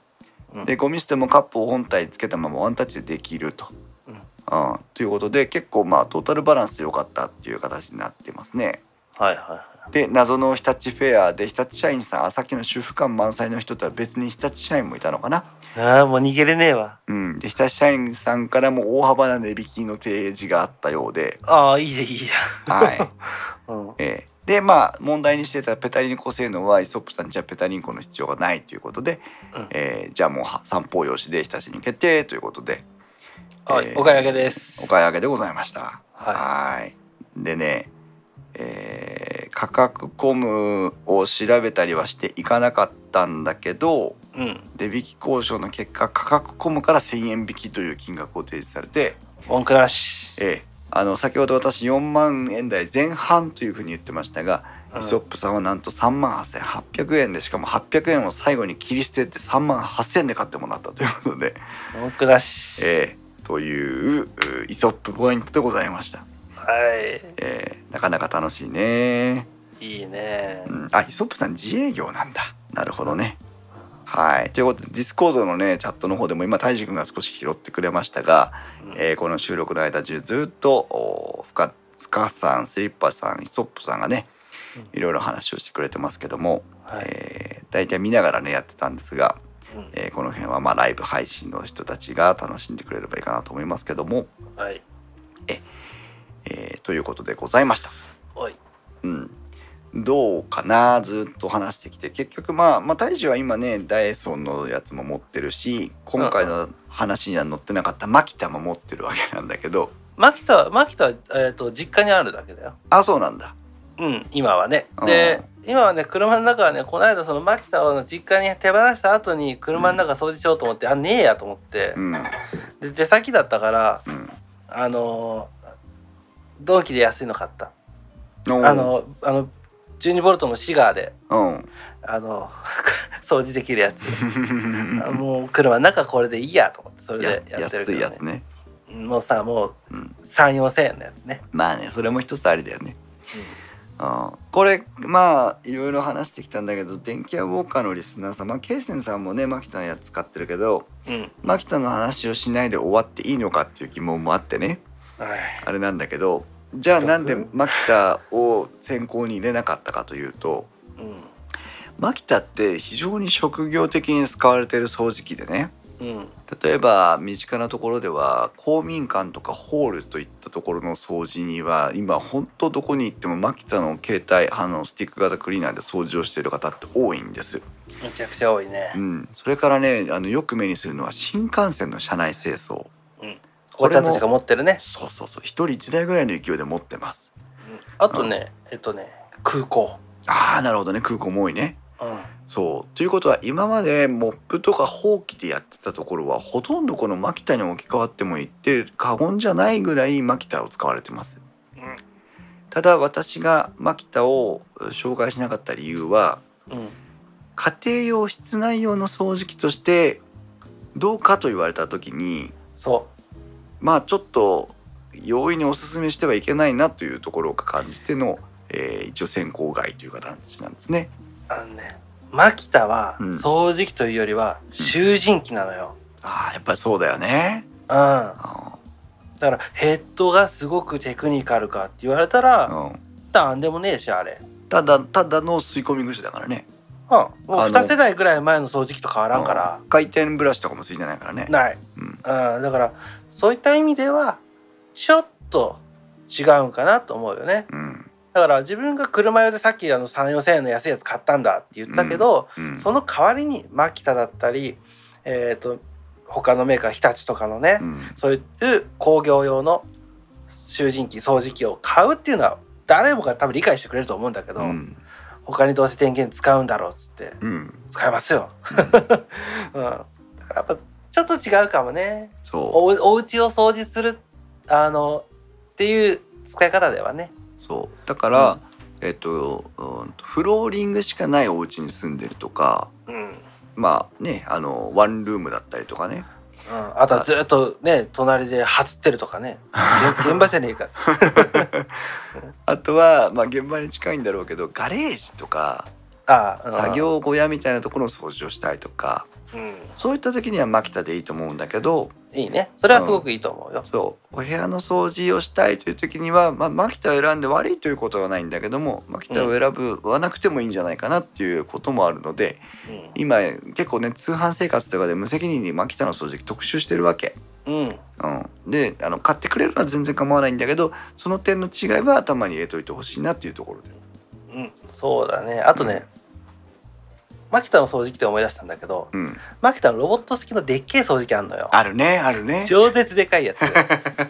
んあれをねこの間あの某大型ショッピングモールの、うん、えっと閉店後に今仕事で入ったのねほいほいほい、あのテナントさんの中うんだから各お店があるじゃんうん、 あそこの中で夜ピューって動いててそれなら使ってもいいわって思った よねあれはいいだろうねうんずっと見てたもん仕事せず追いかけていっちゃえに いやいやあのせテナント入った瞬間セキュリティになるからあダメそっよかそっかそっうんかそうだからまあ用途はきちんとね確認した上で使ってくれるのがいいなと思うしうんあれあの本当にマキタの掃除機は万能でうん結構あの建築現場それから住住宅ね住宅の建築現場とかで行くと結構掃除しなきゃいけなかったりするじゃない、ああそう結構じゃない毎回ようんだそういう時にも使われたりするからまさしくやっぱりその電動工具が動いてる現場で一緒に使われるっていう感じになるんだよね。うんもちろんねうちら看板屋は最後に入ることが多いから仕事上ああなるほどなるほど。だからもう全部内装仕上がってます下手すうらん商品ありますってところで入るからうん、掃除機忘れてきたっつったら取り替えるって言うからね、 そうなっちゃうよね。うんうん、ということでまあ一応、えー番外編ということでねその辺は普及をしておきますけども。はいえということでなんだかんだでもう、え2時間の収録になってしまいましたがはいスティック型あーコードレス掃除機いかがでございましたでしょうか、はいえーぜひあのー時間がある時に電気屋さんに行ってみて実際ねいろんなスティック型掃除機をお使ってみてください。はいであの結構私の場合は迷惑にならないように注意はしてますがえーダストカップを開けてゴミをひっくり返してまたつけてまた掃除するっていうことでうん葬式の研修はしてるのでうん皆さんもね結構ゴミ捨てゴミえー掃除のところもねこう試しながらやってみてもらうと楽しいんじゃないかなと思います。はいはい。ということでお送りしてきました。えっ、と、電気屋ウォーカーでは皆さんからのコメントを募集しております。えー、ツイッターではハッシュタグ電気屋ウォーカーをつけてツイートをしてください。また、あーあ、枕の説明で忘れましたが、ディスコードの共同コミュニティを運営しております。はいこちらは電気あウッドストリームデジタル生活の木澤さんとの共行動コミュニティで今まさにライブ配信の時にもツイッターで、えー交流をしておりますけどもこちらで入っていただきますとさまざまな交流もできますのでぜひご参加くださいうん。ということでございました。それではまた皆さん次回の配信までさようなら。さよなら